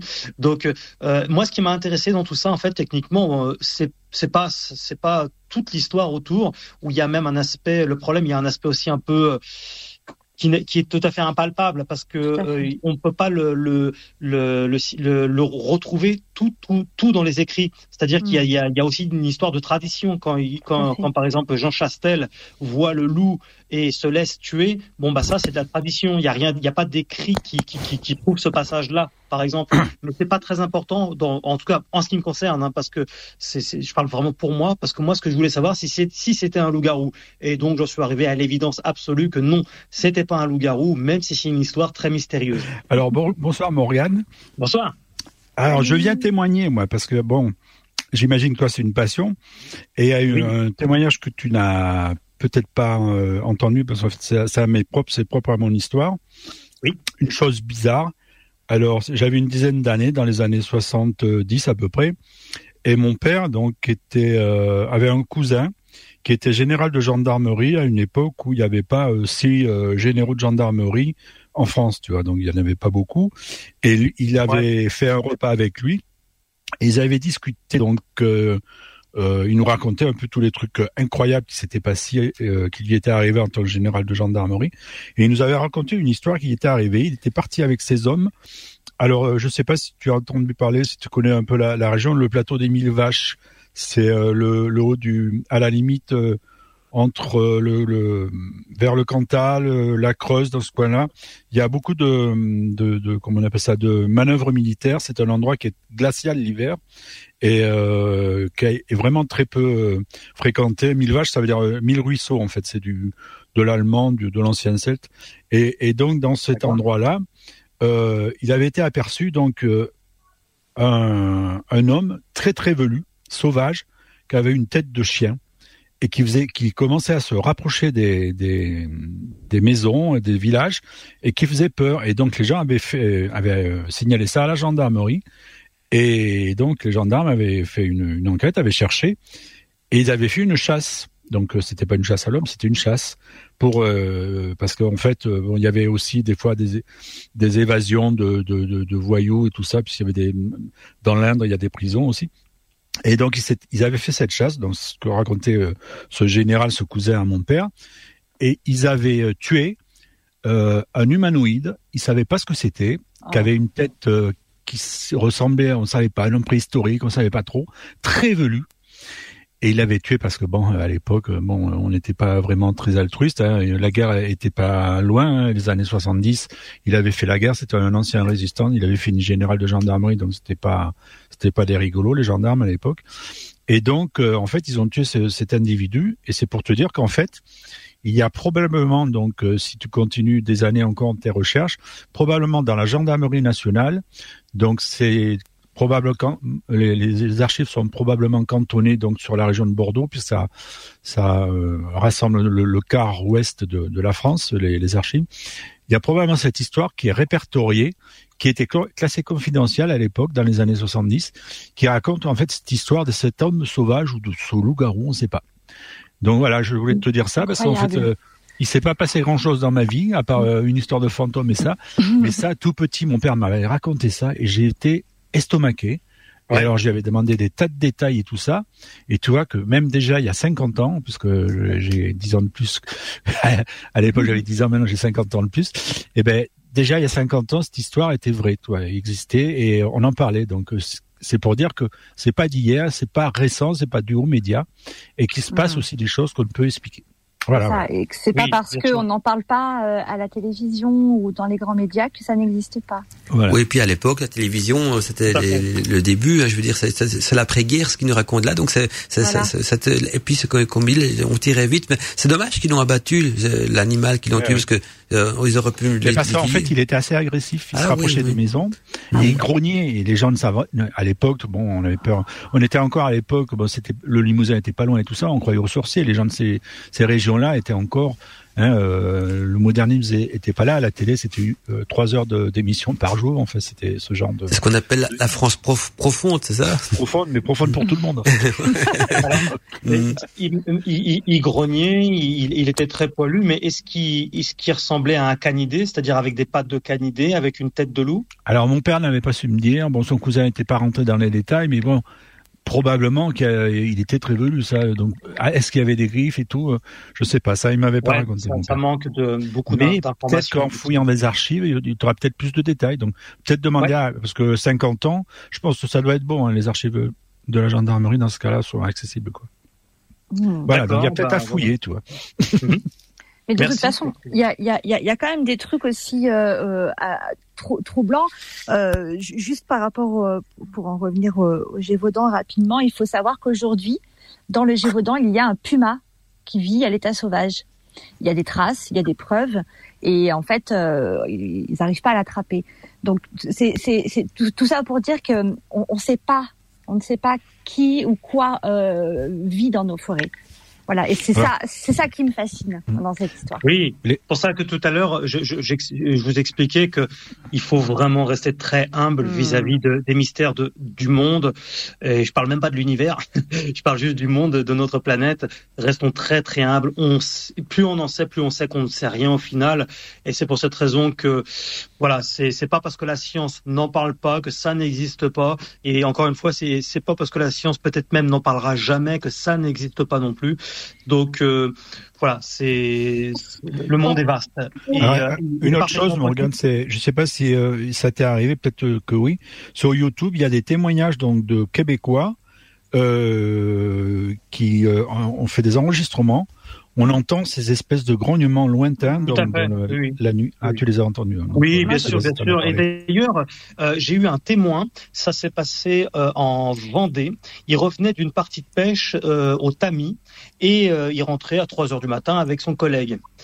Il roule et d'un seul coup, à peut-être 50, 100 mètres, il voit des yeux rouges sur le bas-côté de la route. Alors il s'approche tout doucement, il s'inquiète. Vous avez peut-être vu si vous suivez Loup-Garou France. Et euh, puis en fait, plus il se rapproche, plus il s'aperçoit, ça dessine une silhouette et une silhouette animale. Et en fait, il voit euh, clairement en mode bipède un loup-garou avec des yeux d'une rougeur assez intense comme ça, avec les reflets des, des phares, et qui ensuite s'est jeté sur le bas-côté. Cette personne qui a témoigné, je la connais. Et quand je lui ai parlé de Loup-Garou France et de mes activités, elle m'a dit mais j'ai vu ça, c'est exactement ce que j'ai vu il y a une vingtaine d'années. Et puis je lui ai dit mais il faut que tu témoignes pour Loup-Garou France alors, parce que ce que tu, la description que tu fais, euh, c'est c'est c'est évident que c'est un loup-garou, c'est pas un sanglier debout qui mesure 2 mètres avec des yeux rouges. Donc, euh, euh, ça, et il m'a recontacté il y a pas longtemps, et je vais en faire une vidéo euh, sur Loup-garou France, où en fait, il, était en Bretagne, c'est un breton comme moi, et il, il, il a réussi à avoir euh, une maison de, campagne de quelqu'un qui lui a qui lui a prêté, et il y a rien autour autour de la maison, à plus d'un kilomètre. Donc, c'est-à-dire qu'il n'y a pas de chien, il y a, a pas d'humain, il y a personne en fait. C'est vraiment perdu. Il est là, donc avec sa sa, petite copine, et puis d'un seul coup, euh, ils entendent des hurlements de loups. Alors, euh, pose des questions parce que théoriquement en Bretagne, bon, voilà, il n'est pas censé y avoir trop de loups. Puis bon, bah, il, peut, y en avoir, mais en tout cas, il, y a là. Puis il y a un chien dans le coin, bah il y en a pas. Il y a, pas de voisins, il y a, a, personne. Donc ils comprennent pas et ils ouvrent euh, le, la fenêtre. Et puis ils, ils entendent, mais c'est très près d'eux. Et là, il se met à filmer. Et donc on entend bien le hurlement d'un loup, mais vraiment proche. On a presque le sentiment qu'il est dans la pièce. Hein. Mmh. Euh, et alors, euh, bon, bah, il commence à un petit peu à avoir peur il, est quand même sorti de la maison pour regarder aux alentours, hein, sans trop s'éloigner non plus. Et puis, au bout d'un moment, ça s'est arrêté.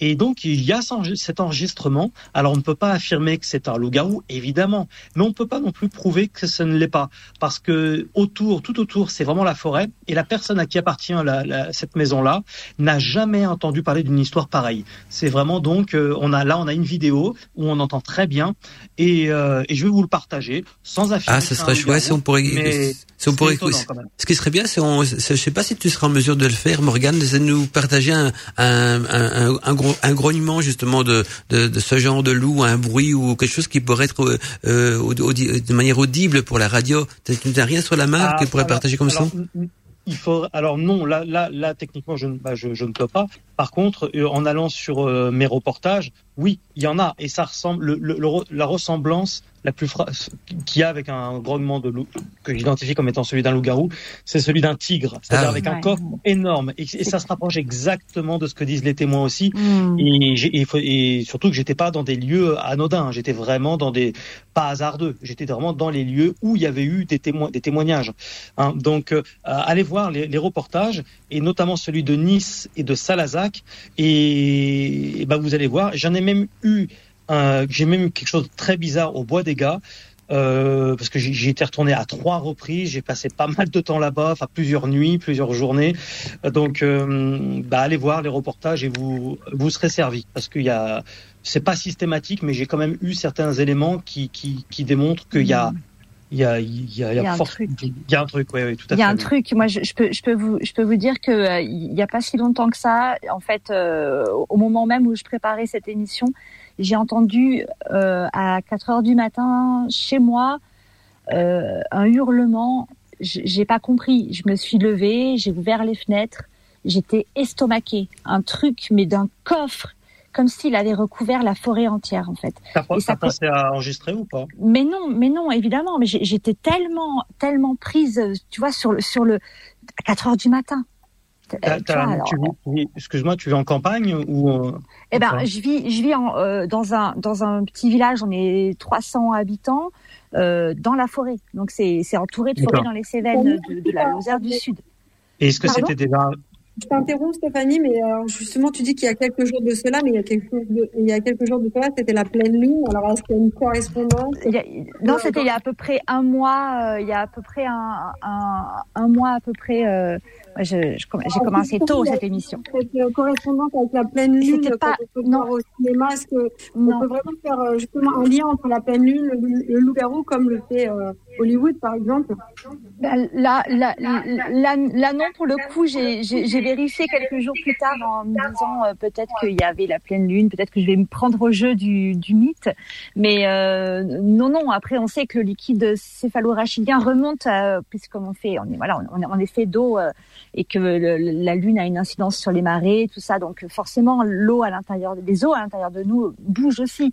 Donc c'est ce Oui. qu'il faut, voilà, c'est ce qui fait que ça, ça, ça nous, ça nous titille un peu, hein.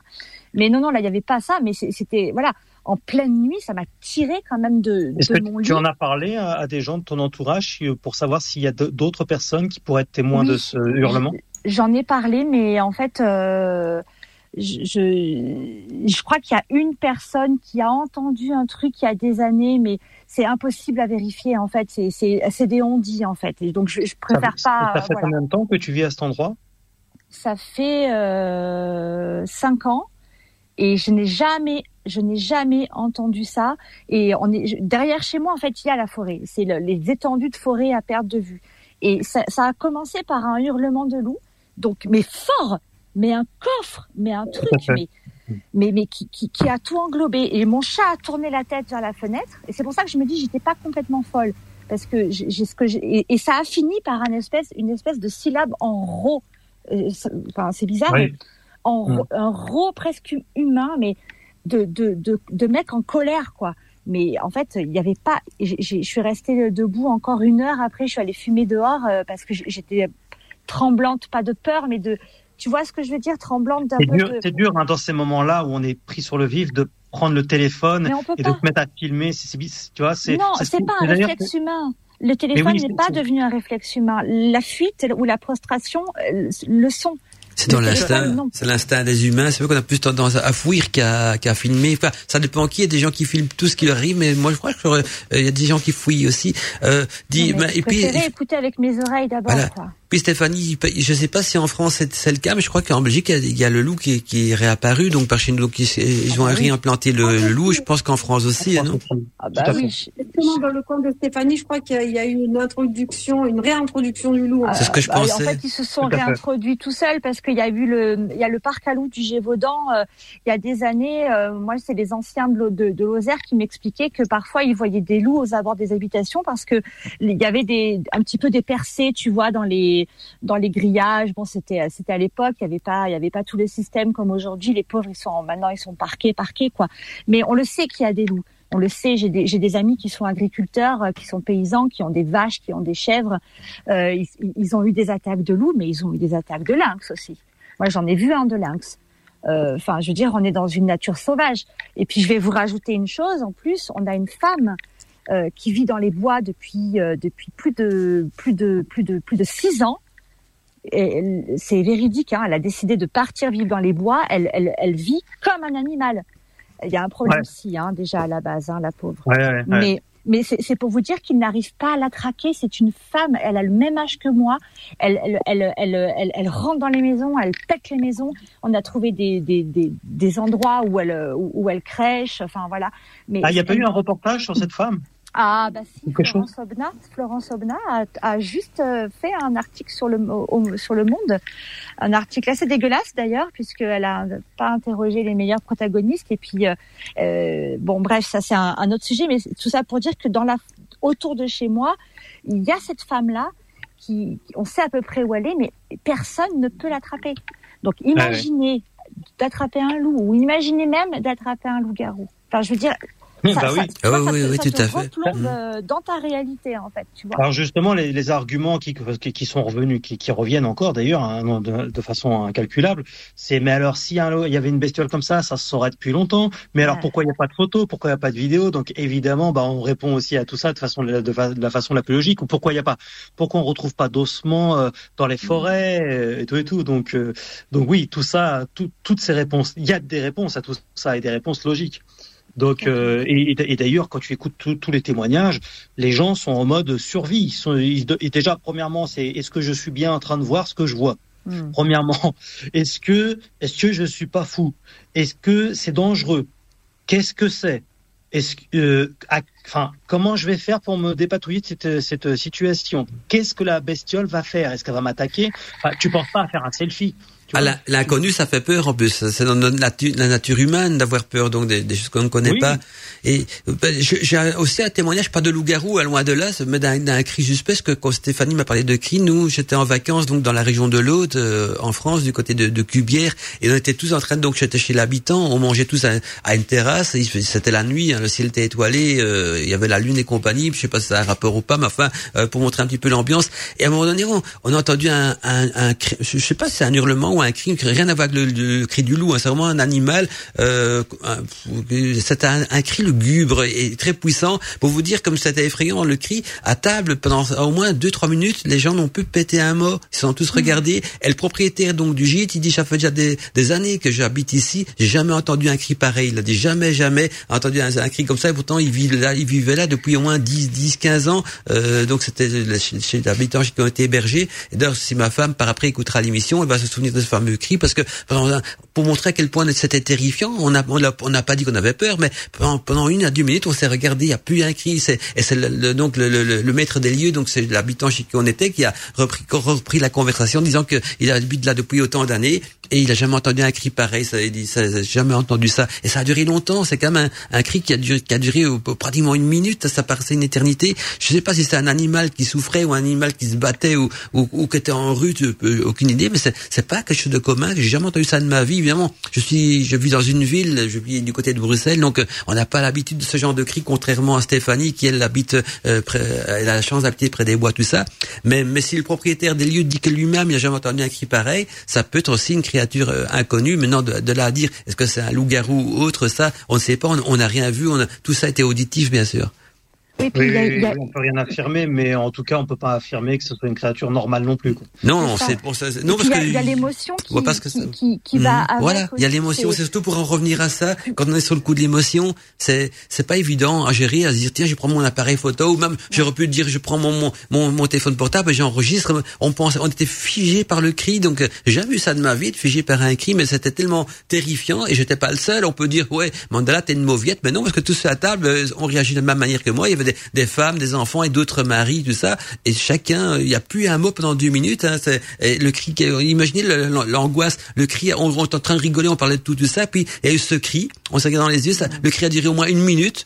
Et après, quand ça s'est éteint, il y a couru deux minutes de blanc. Hein, et ça paraît énorme. hein. En radio, ça paraît énorme. Mais imaginez cette table. Et puis, Ah ouais. donc l'habitant a repris la, la parole pour dire que lui-même, qui habite depuis 10-15 ans là-bas, il a jamais entendu un truc pareil. Bon, évidemment, on sait pas ce que c'est, mais ça n'a pas quelque chose de commun parce que ça lui disait rien. Moi, moi, moi qui viens des villes, c'est pour moi qui veut dire tiens, ouais, je connais ou je connais pas. euh, ça, ça ressemble en tout cas, ça ressemble pas à un loup parce que je connais les cris des loups, tout ça. Mais c'était pas un animal traditionnel non plus. Euh, maintenant, est-ce que les loups-garous ont le même cri que les loups Je ne sais pas. Ou ils ont peut-être un cri euh, un petit peu différent vu qu'ils sont mi-homme, mi-loup? Est-ce que le cri là, il y a que Morgane qui pourra peut-être me répondre. Est-ce que leur cri euh, En fait, c'est- c'est exactement la même chose avec beaucoup plus de coffres. ah d'accord, comme dit, comme expliquait Stéphanie quoi alors, comme expliquait Ah oui, c'est Stéphanie. plus puissant, oui. Les grognements, c'est pour ça que je dis que les grognements ressemblent pas à ceux d'un loup, ils ressemblent à ceux d'un tigre. Ah Donc, ouais. Tu vois, t'as vu comment un tigre ça fait C'est ça, ça a du coffre, tu sens. Ça que vient de la Ouais, ouais, terre. tout à fait. Ouais.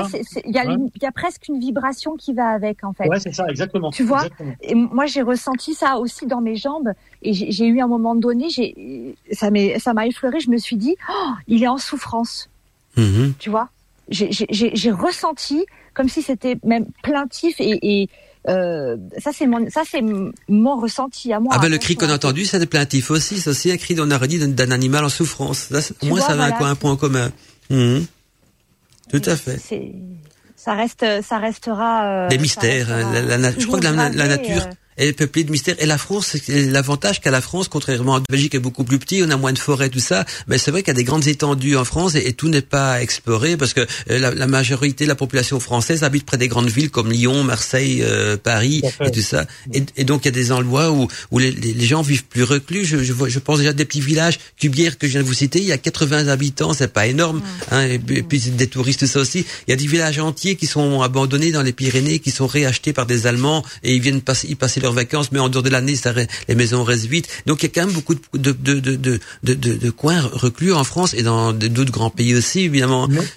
Et- Bien sûr, mais grâce à, la- à la technologie, j'ai quand même bon espoir euh, parce que euh, grâce, euh, enfin, avec Loup-garou France, ça a quand même lancé quelque chose ces derniers temps. Il y a commence à y avoir de plus en plus de chasseurs de loups-garous euh, qui s'y mettent. Alors j'espère qu'ils seront tous euh, le- le- euh, très sérieux. En tout cas, j'en connais quelques-uns et je pense qu'en mettant, en multipliant euh, les tentatives, en, en, en enquêtant, en y passant du temps, euh, des nuits, en mettant des caméras un peu partout, et ben grâce à ça, euh, on pourra à un moment donné voir, avoir des images, et je pense euh, très bientôt même des images beaucoup plus claires encore. Il existe quelques images déjà euh, de sons, de, de, de, de, de, de visuels où on voit le, le loup-garou, mais euh, il y a énormément de fake aussi, donc il faut beaucoup de discernement, faire très attention. Ouais, c'est pas évident. Il y en a où, euh, qui paraissent tout de même très sérieuses aussi. Donc, Comment- euh, tu fais euh, Comment tu fais pour savoir en fait, euh, comme je connais bien, comme je connais bien la morphologie du loup-garou, du coup, c'est pas très compliqué Mm. euh, parce que quand on nous montre des images, par exemple, d'un loup-garou avec une un museau imberbe, un, un loup-garou, ça n'a pas un museau imberbe, c'est comme un loup, donc ça ça a des poils, ça peut avoir des poils plus longs, plus courts, ça dépend des morphologies, mais euh, ils ne sont pas imberbes, ils n'ont pas des oreilles imberbes non plus, tu vois. Donc euh, ils ont des ils ont ils pas des pattes à l'avant, ils ont des mains c'est des vraies mains, c'est enfin des, mains euh, croch- crochues avec des ongles, avec des, griffes. Ils ont des épaules, ils ont des les pattes, ce sont des pieds. Ce sont pardon des, des, des, des- pardon les pattes, sont vraiment des pattes de canidés, ce sont pas des pieds, tu vois. Donc il y a tout un tas de de de d'éléments euh, liés à la morphologie d'un loup-garou qui fait que d'ailleurs j'ai une dans sur loup-garou-france.fr il y a une catégorie articles et dernièrement il y a une vidéo euh, une une vidéo et des photos qu'on fait un méga buzz et beaucoup de gens ont cru que c'était un loup-garou parce que euh, l'artiste en question a fait un travail absolument incroyable. hein. Il s'appelle Joseph Rob Kobaski. C'est, euh, je crois que c'est un espagnol. Et en fait, euh, bah, je, je, je parle, j'explique que, que cette sculpture, qui est vraiment très bien faite, elle est vraiment magnifique. hein. Pour le cinéma, c'est top. Mais qu'en fait, automatiquement, dès le premier coup d'œil, j'ai vu que ce n'était pas un vrai loup-garou parce qu'ils n'ont ils ne sont pas comme ça, ils ne sont pas aussi imberbes, ils n'ont pas des oreilles comme ça, ils ont parfois des oreilles longues, mais pas aussi longues non plus, ils n'ont pas de pieds, ils ont des pattes, etc., etc. Donc, euh, j'ai fait un article et j'invite, euh, je vous invite tous à, le lire, et vous allez voir aussi les, vidéos que, je vous ai mis à disposition, et aussi euh, bah, les liens vers les œuvres de l'artiste en question. Mais c'est donc par, la connaissance, par la maîtrise d'un sujet qu'on peut avoir un bon discernement, mais ça c'est comme tout. Hein. Quand on maîtrise pas un sujet, ben, on peut vite se faire avoir. Hein, c'est, vous le savez, hein, dans, dans, dans, dans l'ésotérisme, tout à fait. C'est pareil aussi. Quoi. Mais même dans, dans, le domaine des ovnis aussi, hein, le nombre de fake, des fausses photos, puis il y en a des vrais aussi. Donc on, on, on faut séparer le, le bon gain, de livrer. Quoi. Par contre, dit, dit Morgan, euh, Jacques, c'est bien que ton, le, site que tu as créé, il a le mérite d'exister, mais euh, combien de témoignages tu as reçus en, environ depuis que, que, ce site existe Tu as une ah, Depuis que, depuis que Loup France existe, j'en ai recensé approximativement 150, mais euh, j'ai pu en enregistrer qu'environ, pour l'heure, une soixantaine. Euh, je, je, je crois que en ligne, il y en a une cinquantaine, environ, hein, j'ai plus les chiffres en tête, hein, mais j'en ai une dizaine dans le tiroir qui sont en attente de montage. Donc, euh, et, et, et, et, hier encore, hein, j'étais au téléphone avec euh, un témoin qui m'expliquait tout en détail, machin. Alors, j'entre vraiment dans les détails. Hein. Je, je, suis chiant, moi, je pose plein de questions. Ah, c'est normal. La, faut pas dire chiant, il faut, il faut dire passionné. Il faut jamais dire chiant, il faut dire passionné. Ouais, ouais. C'est plus beau, c'est plus beau. vraiment, un, mm. passionné chiant. Allez. Ah là, voilà, Un passionné très passionné. je pose plein de questions euh, ah, de toutes les façons possibles et inimaginables, jusqu'à et, et, voilà pour essayer, essayer d'identifier aussi, euh, de savoir si c'est un témoignage authentique, car je ne suis évidemment pas infaillible. Il peut y avoir un jour un bon acteur avec un bon scénario, mais globalement, ce n'est pas le cas. Et puis les gens n'ont pas que ça à foutre et d'inventer des histoires comme ça, surtout qu'il n'y a aucun intérêt puisque ça ne leur fait pas de buzz puisqu'ils sont anonymes. Donc Exactement. Faire du buzz, il faudra qu'ils soient, qu'ils aient quelque chose à vendre ou quelque chose comme ça. Et comme je l'ai déjà dit, ma communauté sont suffisamment intelligentes. Si un jour il s'avérait que voilà tel témoignage, bon en fait il serait faux par un petit malin qui a, qui a une vie de merde, voilà il fait ça. Et, ben le, le témoignage, moi ça me pose pas de problème, je le supprime et ma communauté va très bien le comprendre et un, un, ou deux témoignages après, ils ont tous oublié. Ils vont passer à autre chose parce que voilà, ils savent très bien que c'est pas de ma volonté, que et puis que je suis pas Dieu, quoi. Je suis pas infaillible. Mais en tout cas, je fais très attention et j'ai pas mal de techniques pour identifier le vrai du faux aussi. Et, euh, donc voilà. Mais c'est vrai que c'est ça qui est dingue d'ailleurs avec le sujet de ce sujet-là, c'est qu'il y a énormément de témoignages en France et ailleurs, mais beaucoup, malgré le fait qu'ils soient anonymes, ne veulent pas témoigner. Alors je leur explique, mais je vais pas te balancer, je je je j'ai pas le temps. Puis je suis vraiment contre la délation et toutes ces conneries là. En plus c'est vraiment à l'opposé de ma, ma, ma, mentalité. Et, et puis j'ai aucun intérêt à faire ça. Oui, mais parce qu'on sait jamais, je on peut me reconnaître, ma voix, machin truc. Ou alors tu modifies ma voix. Enfin bon, ça c'est ça parce qu'en fait ils ont vraiment peur qu'on se foute de leur oh, Moi j'ai fait une interview dernièrement sur euh, une radio euh, radio Radio Pen Mic, ça s'appelle. Et, euh, et, euh, et, là, c'était pas du tout la même ambiance qu'aujourd'hui, qui est une ambiance très chaleureuse et, et, et sympathique. là, vraiment, c'était une ambiance hostile, mauvaise, voire même oh, méchante. Oh, ici, tu entre, entre sorciers et sorcières, Morgane. Donc, on va jamais. nous, on est ouvert à tout. Par contre, dit, ça, moi, ça me passionne parce que j'entends un retour chez Steph. Là, il y a un retour. Steph, il faut couper ton micro. Morgane dit. Si tu peux, si tu peux, si vous pouvez écouter, j'ai retrouvé ah. ce dont je vous parlais. Attends, on va écouter les auditeurs. Bon, alors c'est pour ça, il faut pas parler parce qu'en fait, euh, alors ils disent en anglais, euh, mais qu'est-ce que c'est, mais qu'est-ce que c'est? On, on, entend un, bruit au loin. Alors bon, on sait pas ce que c'est. Alors il y en a qui disent c'est le Bigfoot, d'autres euh, peuvent dire que c'est. Ah, je crois que je l'ai vu cette vidéo. Ouais. Mmh. Ah mais passe-le, tu sais la diffuser, Stéphane Sur YouTube? Hein c'est sur YouTube? Tu sais la diffuser ou pas, Steph? Sur YouTube. Alors écoutez, je vous, je vous l'envoie. Ok.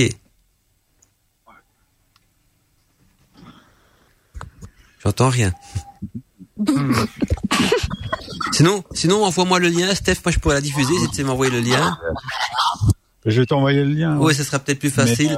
Attends, envoie-moi le lien, je pourrais le passer en direct. sinon, euh, ma question, Morgane, c'était, oui, voilà, dans ces témoignages que tu as reçus, c'est déjà arrivé de dire, à cela, je, je ne publie pas, je, de refuser de faire une sélection ou de dire, là, je sens, ça sent le fake. Euh, oui. Euh... oui, oui, oui, oui, Des fois, quand c'est ouais, des fois je je, le sens pas. euh, euh, et puis des fois c'est c'est tout simplement aussi pas super intéressant quoi. C'est euh, une sensation ou des bruits de pas. Enfin ça va pas. voilà. que- depuis des fois bon ouais c'est pas c'est pas très intéressant donc bon bah je leur dis merci et puis pour cet échange et puis puis voilà j'en ai eu un oui qui partait un peu dans des délires vraiment ésotériques mais je le sentais pas c'était pas clair c'était c'était fouillis quoi. Donc moi j'aime moi je suis quelqu'un qui aime qui aime bien euh, voilà il faut que ça soit structuré il faut Tout que ça soit clair il faut que ça soit faut puis on le sent dans le ton de la personne dans la, dans la façon de s'exprimer dans les détails qu'elle va donner euh, où il y a des témoignages quand même vraiment mais d'une crédibilité extraordinaire quoi. Quand je sens que c'est bancal bon bah je le fais pas mais je je dis pas forcément que c'est faux mais en tout cas je le fais pas. Le but de Loup France c'est d'apporter un maximum de crédit à la cause et, et donc euh, bah, de véracité automatiquement quoi Voilà, tu préfères la, euh, la qualité que la quantité, on, peut- on peut dire à ce niveau-là. Oui, oui, oui, oui, bien sûr. Mais euh, j'avoue que je, je, Excellent, je, voilà. je- je- je n'ai pas besoin de chercher les témoignages. hein. C'est les gens qui voient euh, automatiquement qu'il y a une écoute et il y a des réponses également. Il n'y a pas qu'une écoute, il y a vraiment des réponses à ce qu'ils ont vu. Du coup, en fait, euh, bah, ils se sentent compris et ça leur fait du bien. Et c'est presque, que- sans exagérer, hein, c'est presque une forme de psychothérapie pour certains.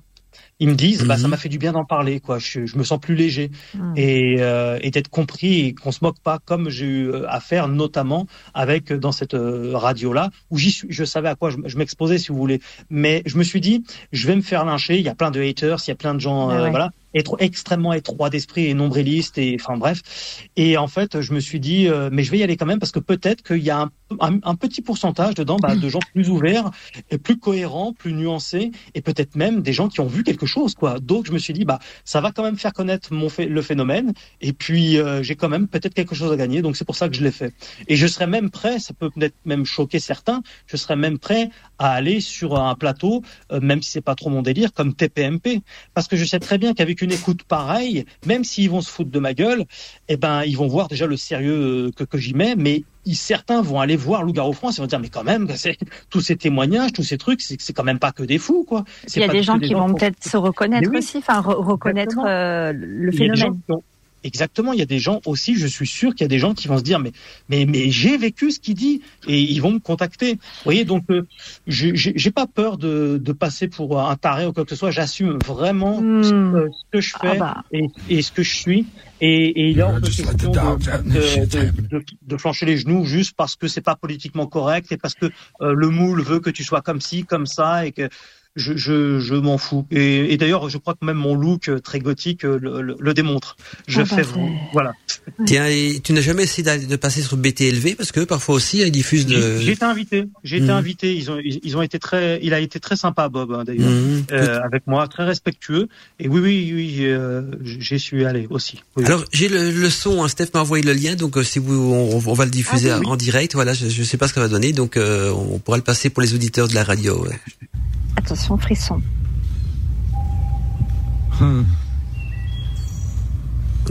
Là pour moi, on entend le vent et le, et le bruit des bois. Oh yeah.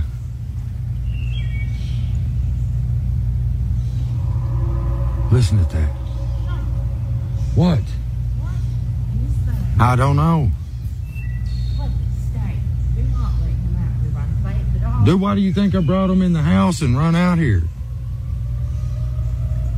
Listen to that.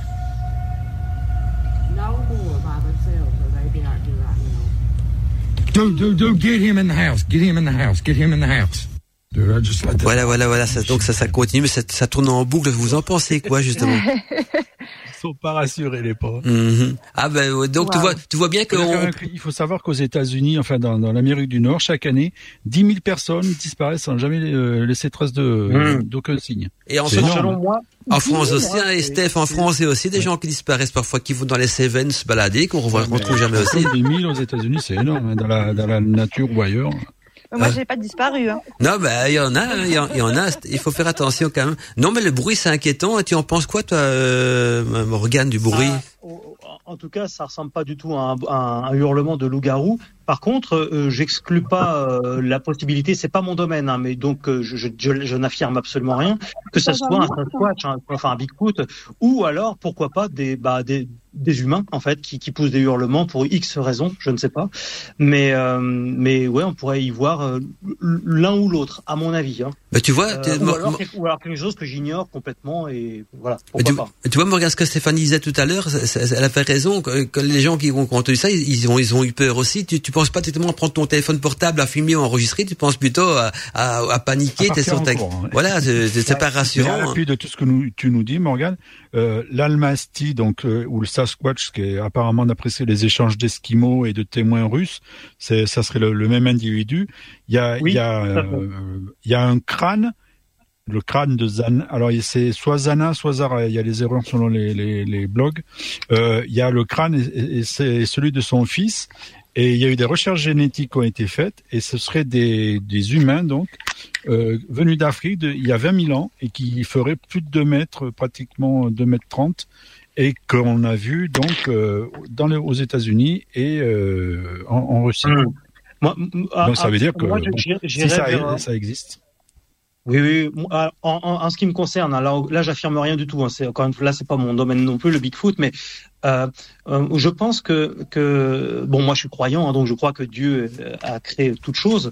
Je pense qu'il a, il, a mis en place des, des, des, créatures qu'on connaît pas forcément, comme bah, bah, euh, comme le Bigfoot, mais qui ont des caractéristiques hominidées. Donc, on a le loup avec des caractéristiques hominidées, certes, mais on a aussi le, donc ce qu'on appelle le loup-garou, mais on a, il n'est pas impossible qu'il y ait aussi le singe hominidé, c'est-à-dire en fait ce qu'on a, ce qu'on appelle un Bigfoot, quoi, avec euh, parce qu'il y a quand même trop. Bon, je, je encore une fois, je suis pas spécialiste, mais j'ai vu des témoignages. C'est pas possible que tous aient rêvé ou que tous cherchent à, se rendre intéressants. C'est quand même bizarre cette histoire. Vous voyez? Donc je me dis qu'il est fort possible. C'est un peu comme l'autre jour, je parlais dans, dans une interview du du reik. Euh, c'est une créature hominidée, pareil, on ne sait pas trop ce que c'est, mais il y a plein de témoignages à travers le monde. Et, je me dis, mais pourquoi pas? Donc peut-être une créature avec des caractéristiques hominidées, mais qui est en fait plus un animal qu'un homme, hein, évidemment. Mais euh, la Terre est grande, les mystères sont, sont innombrables, donc euh, reste, garde, ne croyons pas tout bêtement, mais, Non, non, mais- l'esprit ouvert. Je sais pas si ça pourrait peut-être t'encourager, Morgane, mais regarde, un ex- je vais prendre un exemple, qui- ça n'a rien à voir avec les loups, bien sûr, mais les, les ovnis, pendant tout un temps, la NASA et, et le FBI se foutaient de la, de la gueule des aviateurs qui avaient vu un, un objet volant non identifié, où les gens, on se foutait d'eux, on les prenait pour des marginaux, pour des fous. Et maintenant, Mmh. euh, c'est le contraire, la NASA commence à enquêter sérieusement sur ces apparitions d'ovnis aussi, parce qu'ils se disent, bah là, il y a quelque chose qui se passe, il y a trop de témoignages, et puis ils ont vu des vidéos, ils Bien ont vu des films qu'ils savent pas expliquer. Donc, je pense que l'histoire des, des loups-garous, ça va un peu se passer comme ça. Et pour n'importe quelle créature, d'abord, il y a toujours une première phase qui sont les témoignages, et puis il y aura un moment, un moment donné où il y en aura tellement qu'on pourra, on pourra plus les nier. Et donc, des secondes phases, Oui. la science va peut-être s'y intéresser, et puis par après, on, on verra bien vers quoi tout ça va, va aboutir. Bien sûr, bien le sûr, oui, témoignage le aussi, phénomène ovni est extraordinaire. Oui. Voilà, donc on- c'est ça que je veux dire, tout est évolutif et donc moi je pense que les, les loups-garous aussi, la, la science va un jour s'y intéresser vu le nombre de témoignages. Donc parfois, ce que toi tu fais comme travail euh, au niveau de ton site, ça peut être intéressant parce que jusqu'à présent il n'y avait jamais eu de recensement de témoignages de ce genre à part euh, euh, toi qui as mis la main à la pâte. Et, tant mieux, ce qu'il faut être passionné pour ça, ça prend du temps, j'imagine, et du travail. Et donc c'est peut-être une- un premier pas, un premier pas ce que tu fais vers euh, quelque chose de peut-être de plus grandiose par après. Tu t'es jamais posé la question, tiens, est-ce que dans, dans ce que je pratique, c'est une passion avant tout, mais est-ce qu'un jour, est-ce que je, est-ce que je vais marquer peut-être euh, l'histoire de la découverte d'une nouvelle créature, parce que je pense pas que dans le monde il y a beaucoup de sites, je n'envoie pas des fleurs comme ça à tort et à travers, mais je pense pas qu'il y a beaucoup de, de, de sites, que- même en anglais quoi que ce soit, qui, qui recensent les loups-garous euh, de, de la manière dont tu le fais. Ce qui est peut-être dommage, et c'est pas vraiment une critique, mais que ce n'est qu'en français, parce que si tu pourrais le faire en plusieurs langues, comme l'anglais, quoi que ce soit, euh, Oui. les informations pourraient être, euh, se propager En dans fait, il y a- hors frontières. En fait, bon, ça c'est mon petit côté patriote euh, qui, qui, qui ressort dans Loup-garou Mhm. France. Mais, euh, euh, c'est vrai que j'aime bien m'occuper de chez moi avant de m'occuper de, chez les autres. Et euh, on a déjà suffisamment de travail à faire chez soi. Et, et pour cause, euh, je croule sous une multitude de, de, de projets de reportage et de témoignages. Donc si en plus je dois m'attaquer à euh, l'étranger, alors là, Ah, mais vu que c'est un Mais- phénomène mondial, hein, c'est quand même un phénomène mondial, donc euh, peut-être peut-être qu'un jour c'est ton je équipe. J'en parle. Je parle de temps en temps euh, de, de récits de, de l'étranger, mais je reste quand même concentré sur, Sur la France pays, pour le sur, moment, quoi. sur ma Mhm. France et, sur- et, et, et- et j'y tiens. Ça, c'est aussi encore une fois le petit Mhm. côté euh, pas politique, mais le petit côté patriotique de, de, de ma chaîne qui, qui est une partie de moi aussi, quoi, automatiquement. Et euh, tu sais, même si j'avais le corps scientifique qui me contactait, je pense pas que j'irais bien loin avec eux parce que quand j'ai eu besoin d'eux, ils n'étaient pas là. Dans le sens où tous ceux à- à- qui me permettent de faire ce que je fais, c'est pas le corps scientifique et j'y mets de l'énergie et beaucoup d'argent. Mhm. C'est vraiment ma communauté. C'est grâce à eux que j'en suis là et que je peux faire ce que je fais aujourd'hui. Et, euh, et je et voilà. Donc euh, c'est à eux que je le dois. C'est pas à, à quiconque.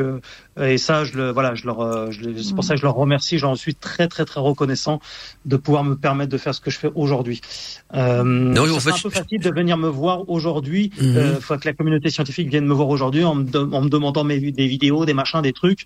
Et puis, alors que eux ne m'ont jamais aidé. Et en fait, que, les, que, les, que la science, ça peut paraître étrange, mais que la science atteste l'existence du loup-garou ou pas, ça n'a ça n'a aucune importance pour moi parce que ça va pas renforcer ma croyance en, ce, en cette créature. Ah ouais, tout à et, fait. et ça va rien faire pour moi en fait, euh, et, et ni pour tous ceux qui ont qui ont qui en ont vu quoi. Ça, ça ne fera rien. J'attends pas après le tampon de, de, de la science pour euh, pour voilà pour y croire. Mais tu sais, Morgane, tu m'avais dit tout à l'heure que tu es, croyant, tu crois en Dieu, mais tu sais que la science commence également maintenant à enquêter donc euh, sur, Dieu, parce que Oui. depuis qu'ils étudient la matière et qu'ils ont et qu'ils ont trouvé Oui, le- le- la fameuse particule qu'ils appellent la particule Dieu, tout ça, ils se posent la question est-ce qu'il il- euh, parce que scientifiquement, il, il- il devrait avoir un créateur derrière tout ça. Donc même la science commence euh, au, départ, Oui. ça, ça commence par des, des croyances, puis il y a eu les témoignages, et maintenant la science s'intéresse au phénomène. Je vais en- j'ai employé un terme que vous n'avez sûrement pas aimé. Je veux dire le phénomène Dieu, parce qu'avant la science était très cartésienne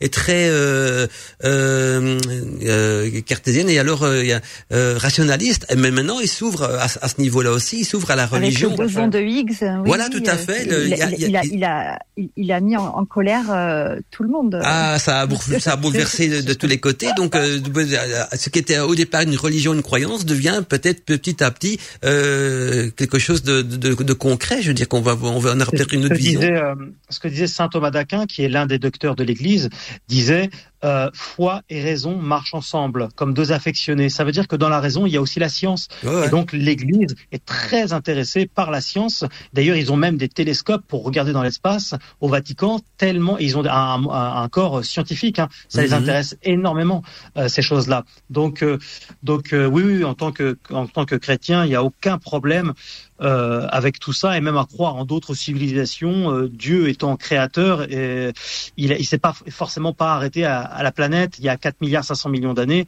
et puis à toute une légion euh, d'anges euh, divers et variés, des trônes, des séraphins, des dominations, des autorités, des principautés, Mhm. des archanges, etc. Il a forcément fait d'autres choses aussi, quoi, puisque Dieu est là de toute éternité. En tout cas, là, c'est le chrétien qui parle.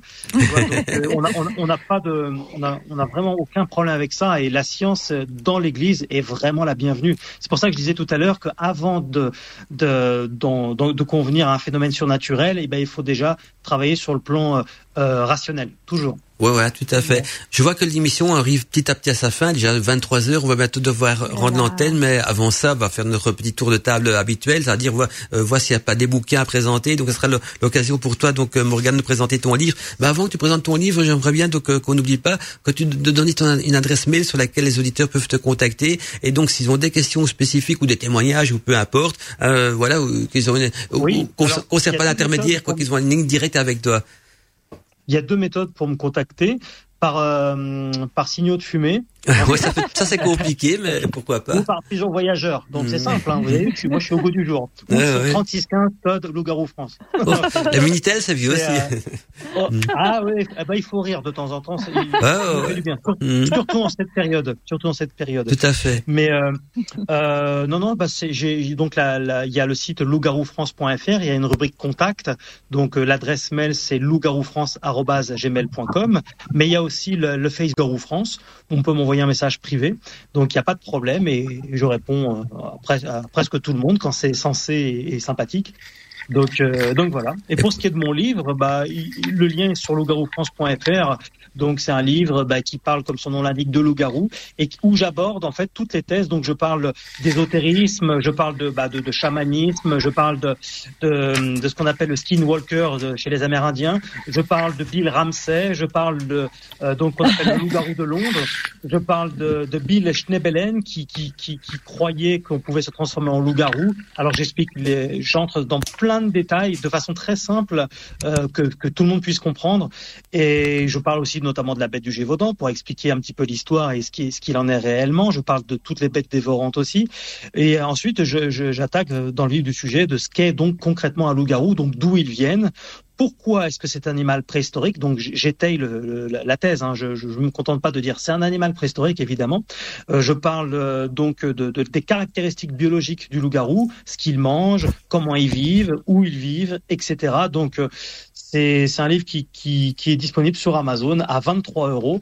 Et, euh, et voilà, donc c'est c'est une bonne façon de connaître euh, encore mieux ce phénomène-là et en plus de soutenir mes activités. Quoi. Alors moi j'ai aussi un livre à proposer. Alors je sais pas ce qu'il vaut, je l'ai pas lu, mais c'est le seul livre qui m'avait l'air sérieux. En plus du tien, bien sûr, euh, Morgane. Donc sur les loups-garous au niveau témoignage. Donc en plus du 3615, peut-être côte loup-garou sur le minitel. Euh, le livre ici, ça, en fait, ce sont des des des, archi- des, des archives de l'ISPM. Donc c'est quoi l'ISPM C'est un institut de surveillance des phénomènes euh, mé- métanaturels. Et donc ça dit euh, ce livre que grâce aux archives donc de l'ISP euh, l'ISPM, voilà, Fabrice Collin, donc et Jérôme euh, Noiret mènent une enquête à travers donc le monde des déserts des- de l'Arizona aux forêts donc de l'Europe de l'Est et expose donc des documents à l'appui, une théorie aussi inédite qu'effrayante sur la véritable nature des loups-garous. Alors le livre c'est quoi? Bien Le titre c'est Enquête sur les loups-garous et l'auteur donc c'est Fabrice Collin et Jérôme euh, Noiret. Donc euh, ils sont à deux à avoir écrit ce livre et c'est un livre que j'ai aussi découvert donc sur Amazon et qui, qui relate euh, en quelque sorte des, des témoignages d'apparition de loups-garous mais dans le monde entier. Donc ils ont vraiment été un petit peu dans les quatre coins de la planète et ils ont recueilli aussi toutes sortes de témoignages et, et donc ça pourrait peut-être compléter aussi euh, les enquêtes que, que tu mènes. Donc ce, ce livre-là. J'ai ce livre, je, je Ah. déjà. Alors est-ce que ça vaut quoi? Tu il est- alors- alors, de- dedans, et en fait, dans ce livre-là, il y a un mélange de fiction et de, ré- et de réalité. hein. Il y a- Ah oui. euh, tout n'est pas vrai, tout n'est pas authentique et tout n'est pas exact dedans. Il y a, il y a quelques récits, euh, mais, mais, mais sans plus. C'est pas non plus euh, euh, extrêmement détaillé. C'est un petit livre euh, rouge euh, Mhm. avec un loup-garou. Oui, c'est ça, euh, c'est ce que j'ai trouvé sur Internet. Ouais, je connais. Tout le reste c'est des romans, des histoires comme ça, mais le seul qui avait Oui. l'air un petit peu euh, entre guillemets euh, plus, plus scientifique et plus au niveau recherche, c'était celui-là. Plus le tien que je connaissais pas, par contre le tien, donc je suis content de le découvrir aussi grâce Ouais. à ta présentation du, du livre. D'ailleurs, si tu es d'accord, quand on va publier le podcast, si tu veux, on peut mettre un lien vers ton site pour s'il y a des auditeurs qui veulent acheter ton livre, il y aura un lien direct pour y arriver donc sur ton site et, et se procurer bien. Le livre. Ouais. Comme ça, il te Ouais, fera passer par, ça par, serait par- super, ouais. Ouais, ouais. par Amazon, ça. Euh, Voilà, ben, donc c'est une bonne chose. Si, Ah, si tu veux, on peut, on- je peux rediffuser euh, euh, notre, notre échange aussi euh, sur Loup-garou France. Oui, avec oui, bien vers ta- sûr. vers, ta, vers ton, ton travail, vers ta radio, tout ça. Euh, c'est la radio plutôt d'Al- d'Alina, mais tu peux très bien le faire. Il n'y a pas de problème. Euh, De toute façon, on t'enverra une copie euh, en euh, podcast de l'émission, sauf si tu l'enregistres toi-même de ton côté, alors c'est c'est parfait. Mais euh, sinon, on t'enverra une copie. vous me l'envoyez parce que je l'enregistre pas. On va juste faire un petit montage. En fait, on retire les musiques parce que les musiques sont protégées par les droits Ah oui. d'auteur, donc on va retirer les musiques pour éviter que Ah, tu as d'a- des problèmes. la musique qui est passée tout à l'heure, ça m'a rappelé énormément l'émission Mystère sur Ah, TF1. hum. Elle était, elle était Dracula. utilisée dedans. C'est tiré. Ouais, la, le- le- la, le- la musique de Dracula. Reconnu, c'est ça, Stéphanie. Ouais. C'est la musique de Dracula, donc euh, De de, de- Coppola, de. Coppola. Oui, oui, oui, j'ai le, le, le CD. ils l'ont, ils utilisé dans l'émission Mystère euh, de Ah, l'époque. ouais. Oui, oui, TF1. j'ai- Ah bah tu hum. m'étonnes, il y a, pas mieux. Hein. euh. Clair. Pour l'époque, pour l'époque. et je, voulais rajouter aussi si c'est si c'est possible du coup euh, qu'on puisse refaire un- une, une émission euh, éventuellement avec les voilà avec les questions des auditeurs s'il y en a si c'est ok. Avec plaisir. voilà qu'on voit qu'on qu'on voit ensemble comment comment on fait. Donc euh, n'hésitez pas. Allez-y envoyez-nous euh, vos questions vos témoignages euh, vos suggestions. Ce sera avec plaisir. On- parce qu'en fait euh, moi, je me rends compte que j'ai j'ai encore plein de questions en fait. Mais dis Stéphanie, tu as, aussi une adresse mail que tu peux donner, et, et Steph aussi, et Delaine aussi, donnez votre adresse mail de la radio, bien sûr. hein. donc, euh, c'est c'est chaque fois votre prénom, je crois, arrobas wichisradio.fr. Et donc, on va faire un petit tour de table, comme ça, si les auditeurs peuvent écrire, peuvent écrire aussi bien à, à, Mor- à Morgane, mais également à Stéphanie, à Delaine ou à Steph. Tout dépend à qui ils ont envie de poser la question. Et nous, ce qu'on va faire, on va centraliser ce qu'on reçoit de notre côté et l'envoyer aussi par après à Morgane, en plus donc des messages qu'il aura lui-même. Donc, allez-y, je vous laisse la parole, que chacun donne son adresse mail. En même temps, vous pouvez déjà dire au revoir aux auditeurs parce que le temps passe vite. Donc, euh, je voulais juste vous remercier encore. Je n'ai pas l'occasion de remercier toute l'équipe parce que tu vois, Morgane, c'est notre dernière émission de la saison parce que juillet et août, la radio va passer en mode vacances. Donc, euh, euh, ça sera essentiellement musical parce que les animateurs seront en, en train de se faire dorer au soleil, à la montagne ou, ou en pleine forêt, Dieu, Dieu sait quoi. Mais euh, on reprend en septembre, bien sûr, et il y aura deux émissions. Donc, euh, ça, c'est pour les auditeurs à signaler. Donc, il y aura une émission de nuit en juillet et une émission de nuit au mois d'août. Ça sera la nuit des magiciens. J'ai pas encore de date à vous donner parce que ça dépendra donc de la disponibilité des autres animateurs. Mais surveillez donc l'agenda de la radio. Vous regardez l'agenda. Dès que l'émission sera programmée, elle sera dans l'agenda et on sera en live, bien sûr. Donc, euh, pour passer une soirée euh, sur la canicule de, l'été, de juillet et d'août, donc euh, ensemble. Et en septembre, bien sûr, là, les émissions reprennent comme avant, euh, de manière régulière. Voilà, c'était mon petit mot de la fin. Et je laisse la parole donc à chacun d'entre vous. Comme ça, vous donnez votre adresse mail, un petit mot de la fin. Et en tout cas, dit euh, Morgane, c'était un plaisir de, de te retrouver sur l'antenne de Wishis Radio. J'espère que t'es pas traumatisé non plus de te retrouver sur une radio sorcière ici, parce que euh, on, on, on jacasse beaucoup, on est des vrais pipelettes, mais on est passionné autant que toi de, de tout ça. Donc euh, ici, tu seras un- toujours un bien vrai accueilli. plaisir et vraiment, je vous en remercie beaucoup à tous pour votre bienveillance de m'avoir d'avoir pris bah, tout ça au, au sérieux parce que c'est très sérieux. Et euh, et, euh, et pour le respect que que bah que, que dont, dont vous faites preuve donc euh, ça je tiens à le, à le à le signifier. Et je tiens aussi à faire un petit coucou à votre audience donc euh, qui nous écoute et à la mienne qui qui nous ont qui ont peut-être rejoint aussi. Voilà donc euh, je, je tenais à le dire. Merci beaucoup à vous. Vous, avez vraiment été super et très professionnel. Et tu reviens quand tu veux. Tu le sais que les- maintenant une fois qu'on est passé sur Wikis Radio, on fait partie de la famille. Donc quand un jour tu as envie de revenir pour parler de quelque chose ou quoi que ce soit, tu nous contactes et on. Il suffit de pousser la porte. Voilà, il suffit de pousser la porte. Voilà. Voilà. Ne manque que tu vis pas notre bar, parce qu'on a un petit bar à part. Euh, de- attends. ah bah oui, on peut trahir de temps en temps aussi quelques secrets de la radio. Il y a, il y a pas de j'aime bien le problème. rhum, hein, euh, avant les. Putain, ouais, ouais, ouais, ça, faut garder le ça. dire, Voilà, également. voilà, tout à fait. Euh, nos défauts, on en parle entre nous. hein, pas- Souvent, je suis pompette, hein, vous le voyez pas, mais je suis complètement pompette. Voilà, St- Stéphanie, c'est la, la reine du whisky, c'est ça son surnom en tout cas, c'était un plaisir. Allez, Stéph- Stéphanie, d'abord, on va commencer par Stéphanie, puis par le côté masculin, par Steph, par après. D'abord, Stéphanie, si t'as une adresse mail, donne-la. Pour, euh, c'est Stéphanie, je peux la donner, mais comme ça, tu peux donner aussi avec ta jolie voix, Stéphanie. Euh, petit mot de la fin aussi, Stéphanie. Donc, euh, si vous voulez, je sais que Stéphanie, t'es en contact plus régulier que moi avec Morgane, donc tu pourrais lui faire trans- euh, transmettre des messages que tu recevras de ton côté aussi. Alors? Oui, tout à, tout, tout à fait. Seulement, je, je, je, reçois pas en fait les, les mails. Enfin, on verra plus tard pour la technique. C'est pas, c'est pas grave. Mais en tout cas, voilà, moi, je, je, je travaille sur ce sujet depuis des mois, des mois, des mois, des mois, et je suis tellement contente, euh, Morgane, que tu aies accepté de, de participer à cette émission et, euh, et aussi, voilà, Mandala, euh, d'avoir accepté aussi. Et, euh, et je, je- voilà, j'ai tellement de questions, je, je trouve ça tellement passionnant, je me suis régalée. Euh, voilà, c'est merveilleux, merci beaucoup. Te réjouis pas trop vite, à D'accord. Stéphanie, parce qu'après Morgane va nous envoyer la note, ça risque d'être salé, hein, on sait jamais. Donc on dira merci si on n'a pas de note. Enfin, ça pas une C'est ça. facture après avec TVA et tout ça, parce que ça, je je sais pas c'est quoi cet tarif à l'heure. C'est quoi ton tarif à l'heure, Morgane? Hmm. Bah écoute, euh, euh, c'est- trop pour vous, non vraiment. Ça va là. Tu fais un prix d'ami alors, c'est bon. Je suis barre d'argent. Ah, ok. non, bon, on, on, on, on, nous se connaît depuis des années. Ici, tu seras toujours bienvenu, juste pour te dire, tu peux te sentir à l'aise ici. On nous, faut- pas notre. On juge jamais personne. Quand on invite quelqu'un sur la radio, c'est pas pour juger, c'est pour découvrir. Voilà, c'est ça notre but, c'est Eh ben, découvrir. payer, en, respect, c'est parfait. Ah, Et Mm. parce que c'est c'est une forme d'amour, le respect. Et la personne la plus pauvre euh, du monde, c'est c'est pas celle qui manque d'argent, c'est celle qui manque d'amour, je crois. Ah, mais quand on manque d'amour, je crois qu'on manque de tout. Euh, voilà, ça, ça, ça, ça- ça- la- la- une vie est triste sans amour. Et, et souvent, quand on Ah, manque oui. d'amour, on, on, on est entraîné dans la haine. Et, et la haine, c'est ce qui, c'est ce qui nous ronge. L'amour, c'est ce qui nous rend lumineux. Et la haine, c'est ce qui nous ronge de, de l'intérieur. Bon, j'ai à laissé la parole à Stéphanie. C'est pas, c'est quoi un petit truc à dire. Et après, euh, Stéphanie. Non, tout va bien, je laisse, je laisse ma place. Merci. Abdelhaïn, allez, honneur aux femmes. Steph t'attendra, t'es un homme, donc euh, honneur Delaïne, petit mot de la fin. Alors, bah, écoutez, merci beaucoup pour cette émission très passionnante. Vous voyez, donc c'est vraiment le, le- le loup-garou. On a encore beaucoup à découvrir. Hein. C'est pas seulement euh, ce que vient de représenter Hollywood. Et euh, justement à ce sujet, euh, j'ai j'aurais un film à conseiller. Je ne sais pas si quelqu'un d'entre vous l'a vu. C'est un film qui date euh, quand même euh, d'assez longtemps.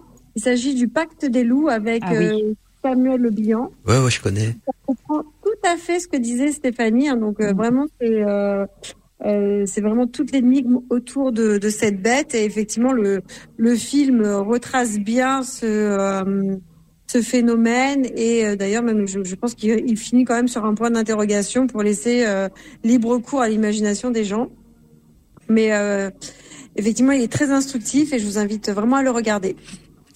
Ok, euh, ben on, c'est c'est toujours un, bon- un, bon- un bon, un bon petit renseignement pour les auditeurs. Et toi, Steph, tu as pas un bouquin à conseiller ou, une- ou, ou peut-être Oui, si, tu sais, moi, je peux en faire une demi-heure. pour toi. Mais écoute, Morgan, je suis content de t'avoir parlé. Je te suis de, sur ton site depuis longtemps et puis de, sur tout ce que tu as fait. Donc, je suis, je suis content de, de- d'avoir parlé un peu avec toi. Alors, moi, je voulais juste te dire que j'ai euh, euh, été un peu aussi euh, intéressé par un, un bouquin euh, qui a été traduit en français, qui apparemment pour l'instant est, est plus disponible, qui s'appelle La science confrontée à l'inexpliqué, le ranch de l'Utah, qui est un Oui. livre de George Knapp qui est génial. Donc si vous le trouvez, apparemment il est indisponible, mais si vous le trouvez, des fois on trouve dans sur le net euh, dans les soldes et ça raconte l'histoire de ce ranch où un loup-garou de plus de 3 mètres a été euh, vu par l'armée euh, avec les, les fameuses lu- lunettes nocturnes. Euh, et donc il y aurait des disparitions, enfin des, morts d'animaux étranges et tout ça. Et, le ranch a- actuellement est investi par l'armée américaine. Plus aucun, aucune personne n'a le droit d'y aller. Et euh, il y a des, ils ont sondé le sol, ils ont trouvé euh, l'équivalent d'une coupole circulaire à 30 mètres sous terre, euh, un peu style dans le style d'Alien là où ils descendent, qu'il y a un vaisseau spatial sous la terre. Donc il y a vraiment des choses bizarres qui se passent. Et il y a ce fameux loup-garou qu'ils ont vu à la lunette nocturne sortir d'une espèce de, de, de grand rectangle euh, au milieu de la nuit. Voilà. Je ne sais pas si tu en avais entendu parler, Morgane. Euh, non, je, n'ai- je n'ai pas entendu parler de ça, mais c'est vrai qu'un, alors, f- f- il faudrait beaucoup d'in- d'informations, mais un loup-garou de 3 mètres, euh, je n'ai jamais Alors, entendu pas, une, ouais, histoire pareille. Les, les plus grands que j'ai entendus, c'était, c'est déjà in- énorme, il n'y en a pas des masses, c'était 2 mètres 50. Ce Ouais. qui est déjà monumental. La déjà moyenne, du, C'est déjà la moyenne, c'est 1m90, 2 mètres, en général. Ce qui est déjà beaucoup. Mhm, tout à fait. C'est déjà énorme, ouais, ouais, ouais. Et 3 mètres, là, ça me semble un petit peu exagéré quand même, donc, euh, faudrait, faudrait voir, faudrait que j'écoute ce témoignage-là. Il y a une des vidéos sur YouTube euh, à ce sujet-là? Ouais, ben, si tu veux, euh, tu, que je t'enverrai des liens. hein, Il y a pas mal Ouais. de liens là-dessus, euh, des Ouais, vidéos ouais, ouais, à, ouais, à écouter. bien voir. Donc euh, c'est vraiment intéressant. hein. Et le bouquin, si vous le trouvez, sautez dessus parce que il fait à peu près, euh, je sais pas, euh, 400 pages. Il est assez épais à lire, et petit. Et euh, il y a des tas de témoignages et des, des tas de personnes qui, qui ont parlé de, de ce qu'ils ont vu. Il y a eu deux milliardaires qui ont acheté le ranch, qui l'ont vendu. Et là, c'est, comme je disais, c'est l'armée américaine qui gère et plus personne n'a le droit d'y aller. Et ils, ils font des, des, des sondages, ils cherchent à savoir ce qui se passe. Quoi. Tu peux me faire euh, parvenir le lien peut-être par Stéphanie ou alors tu m'écris toi-même euh, comme tu veux. Bah, je vais te le mettre là. Ouais. Tu... Ah oui, tu pourras lire, euh, tu pourras le lire. Il va l'envoyer par, euh, par par notre système de communication par mail, donc il va apparaître, je crois, dans le les messages, donc euh, sous le côté. En tout cas, donc mais- sur côté, ah ben voilà, je le Sur vois d'ici. Hein, à, à, à gauche, voilà, il apparaît à gauche. Et Voilà. ben, merci en tout cas, Steph, Pour à côté euh, des cinq personnages, tu as une espèce de rectangle discuté avec tous les participants. Tu cliques dessus. Voilà, pour te- merci pour le partage. Donc, on, on façon, ça- ça- ça- t'a envoyé. Et alors, euh, ben, on va laisser le, le- encore un tout petit mot de la fin à Morgane. hein, c'est notre invité, donc euh, on va comme le, le, le soigner aux petits oignons, ah, voilà, et, au- et au vin. Morgane, merci encore. Hein, dit, je sais que je me répète, mais ça fait vraiment plaisir donc de discuter avec toi.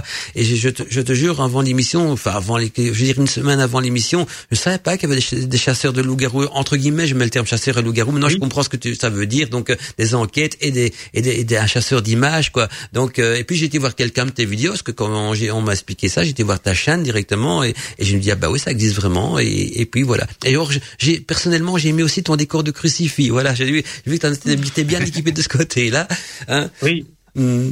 Oui, oui, oui, oui, oui, c'est c'est pour- c'est vrai que pour en tant que chrétien, c'est le c'est le, le symbole, enfin c'est le symbole de l'amour parfait, car que- comme Jésus dit, il n'y a pas de plus belle preuve d'amour que celui qui se sacrifie pour ceux qu'il aime.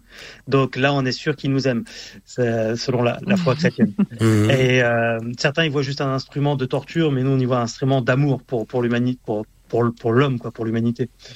Et euh, non, bah le mot de la fin, ça sera, ça sera merci. merci beaucoup. Vous avez vraiment été super et, euh, et donc je, je reviendrai avec plaisir et avec plaisir euh, que j'accepte euh, l'invitation de Stéphanie pour faire euh, une vidéo et répondre à d'autres questions de, de, de- de- voilà de d'autres auditeurs quoi avec plaisir. Merci beaucoup. Ok, mais c'est c'est génial. Et merci à vous tous aussi. Merci Stéphanie, Morgane, Delaine, Steph et, et tous les auditeurs qui nous écoutent aussi. Des bonnes vacances à tous parce qu'on va donc on passe en mode vacances. Je vous souhaite quand même passer des bonnes vacances. N'oubliez pas qu'il y aura encore euh, des émissions ce week-end. Ah, Il y a euh, demain les murmures du chaudron donc avec Alina de, de 21h à 23h et dimanche bien sûr encore aussi le réveil des sorcières. C'était donc euh, toute l'équipe des débats libre antenne avec notre invité donc euh, Morgane euh, Pritz qui est venu donc nous parler des loups-garous. L'univers de la magie, mystère, la sorcellerie, paranormal. Émission présentée par les libres antennes. Les débats et libre antenne.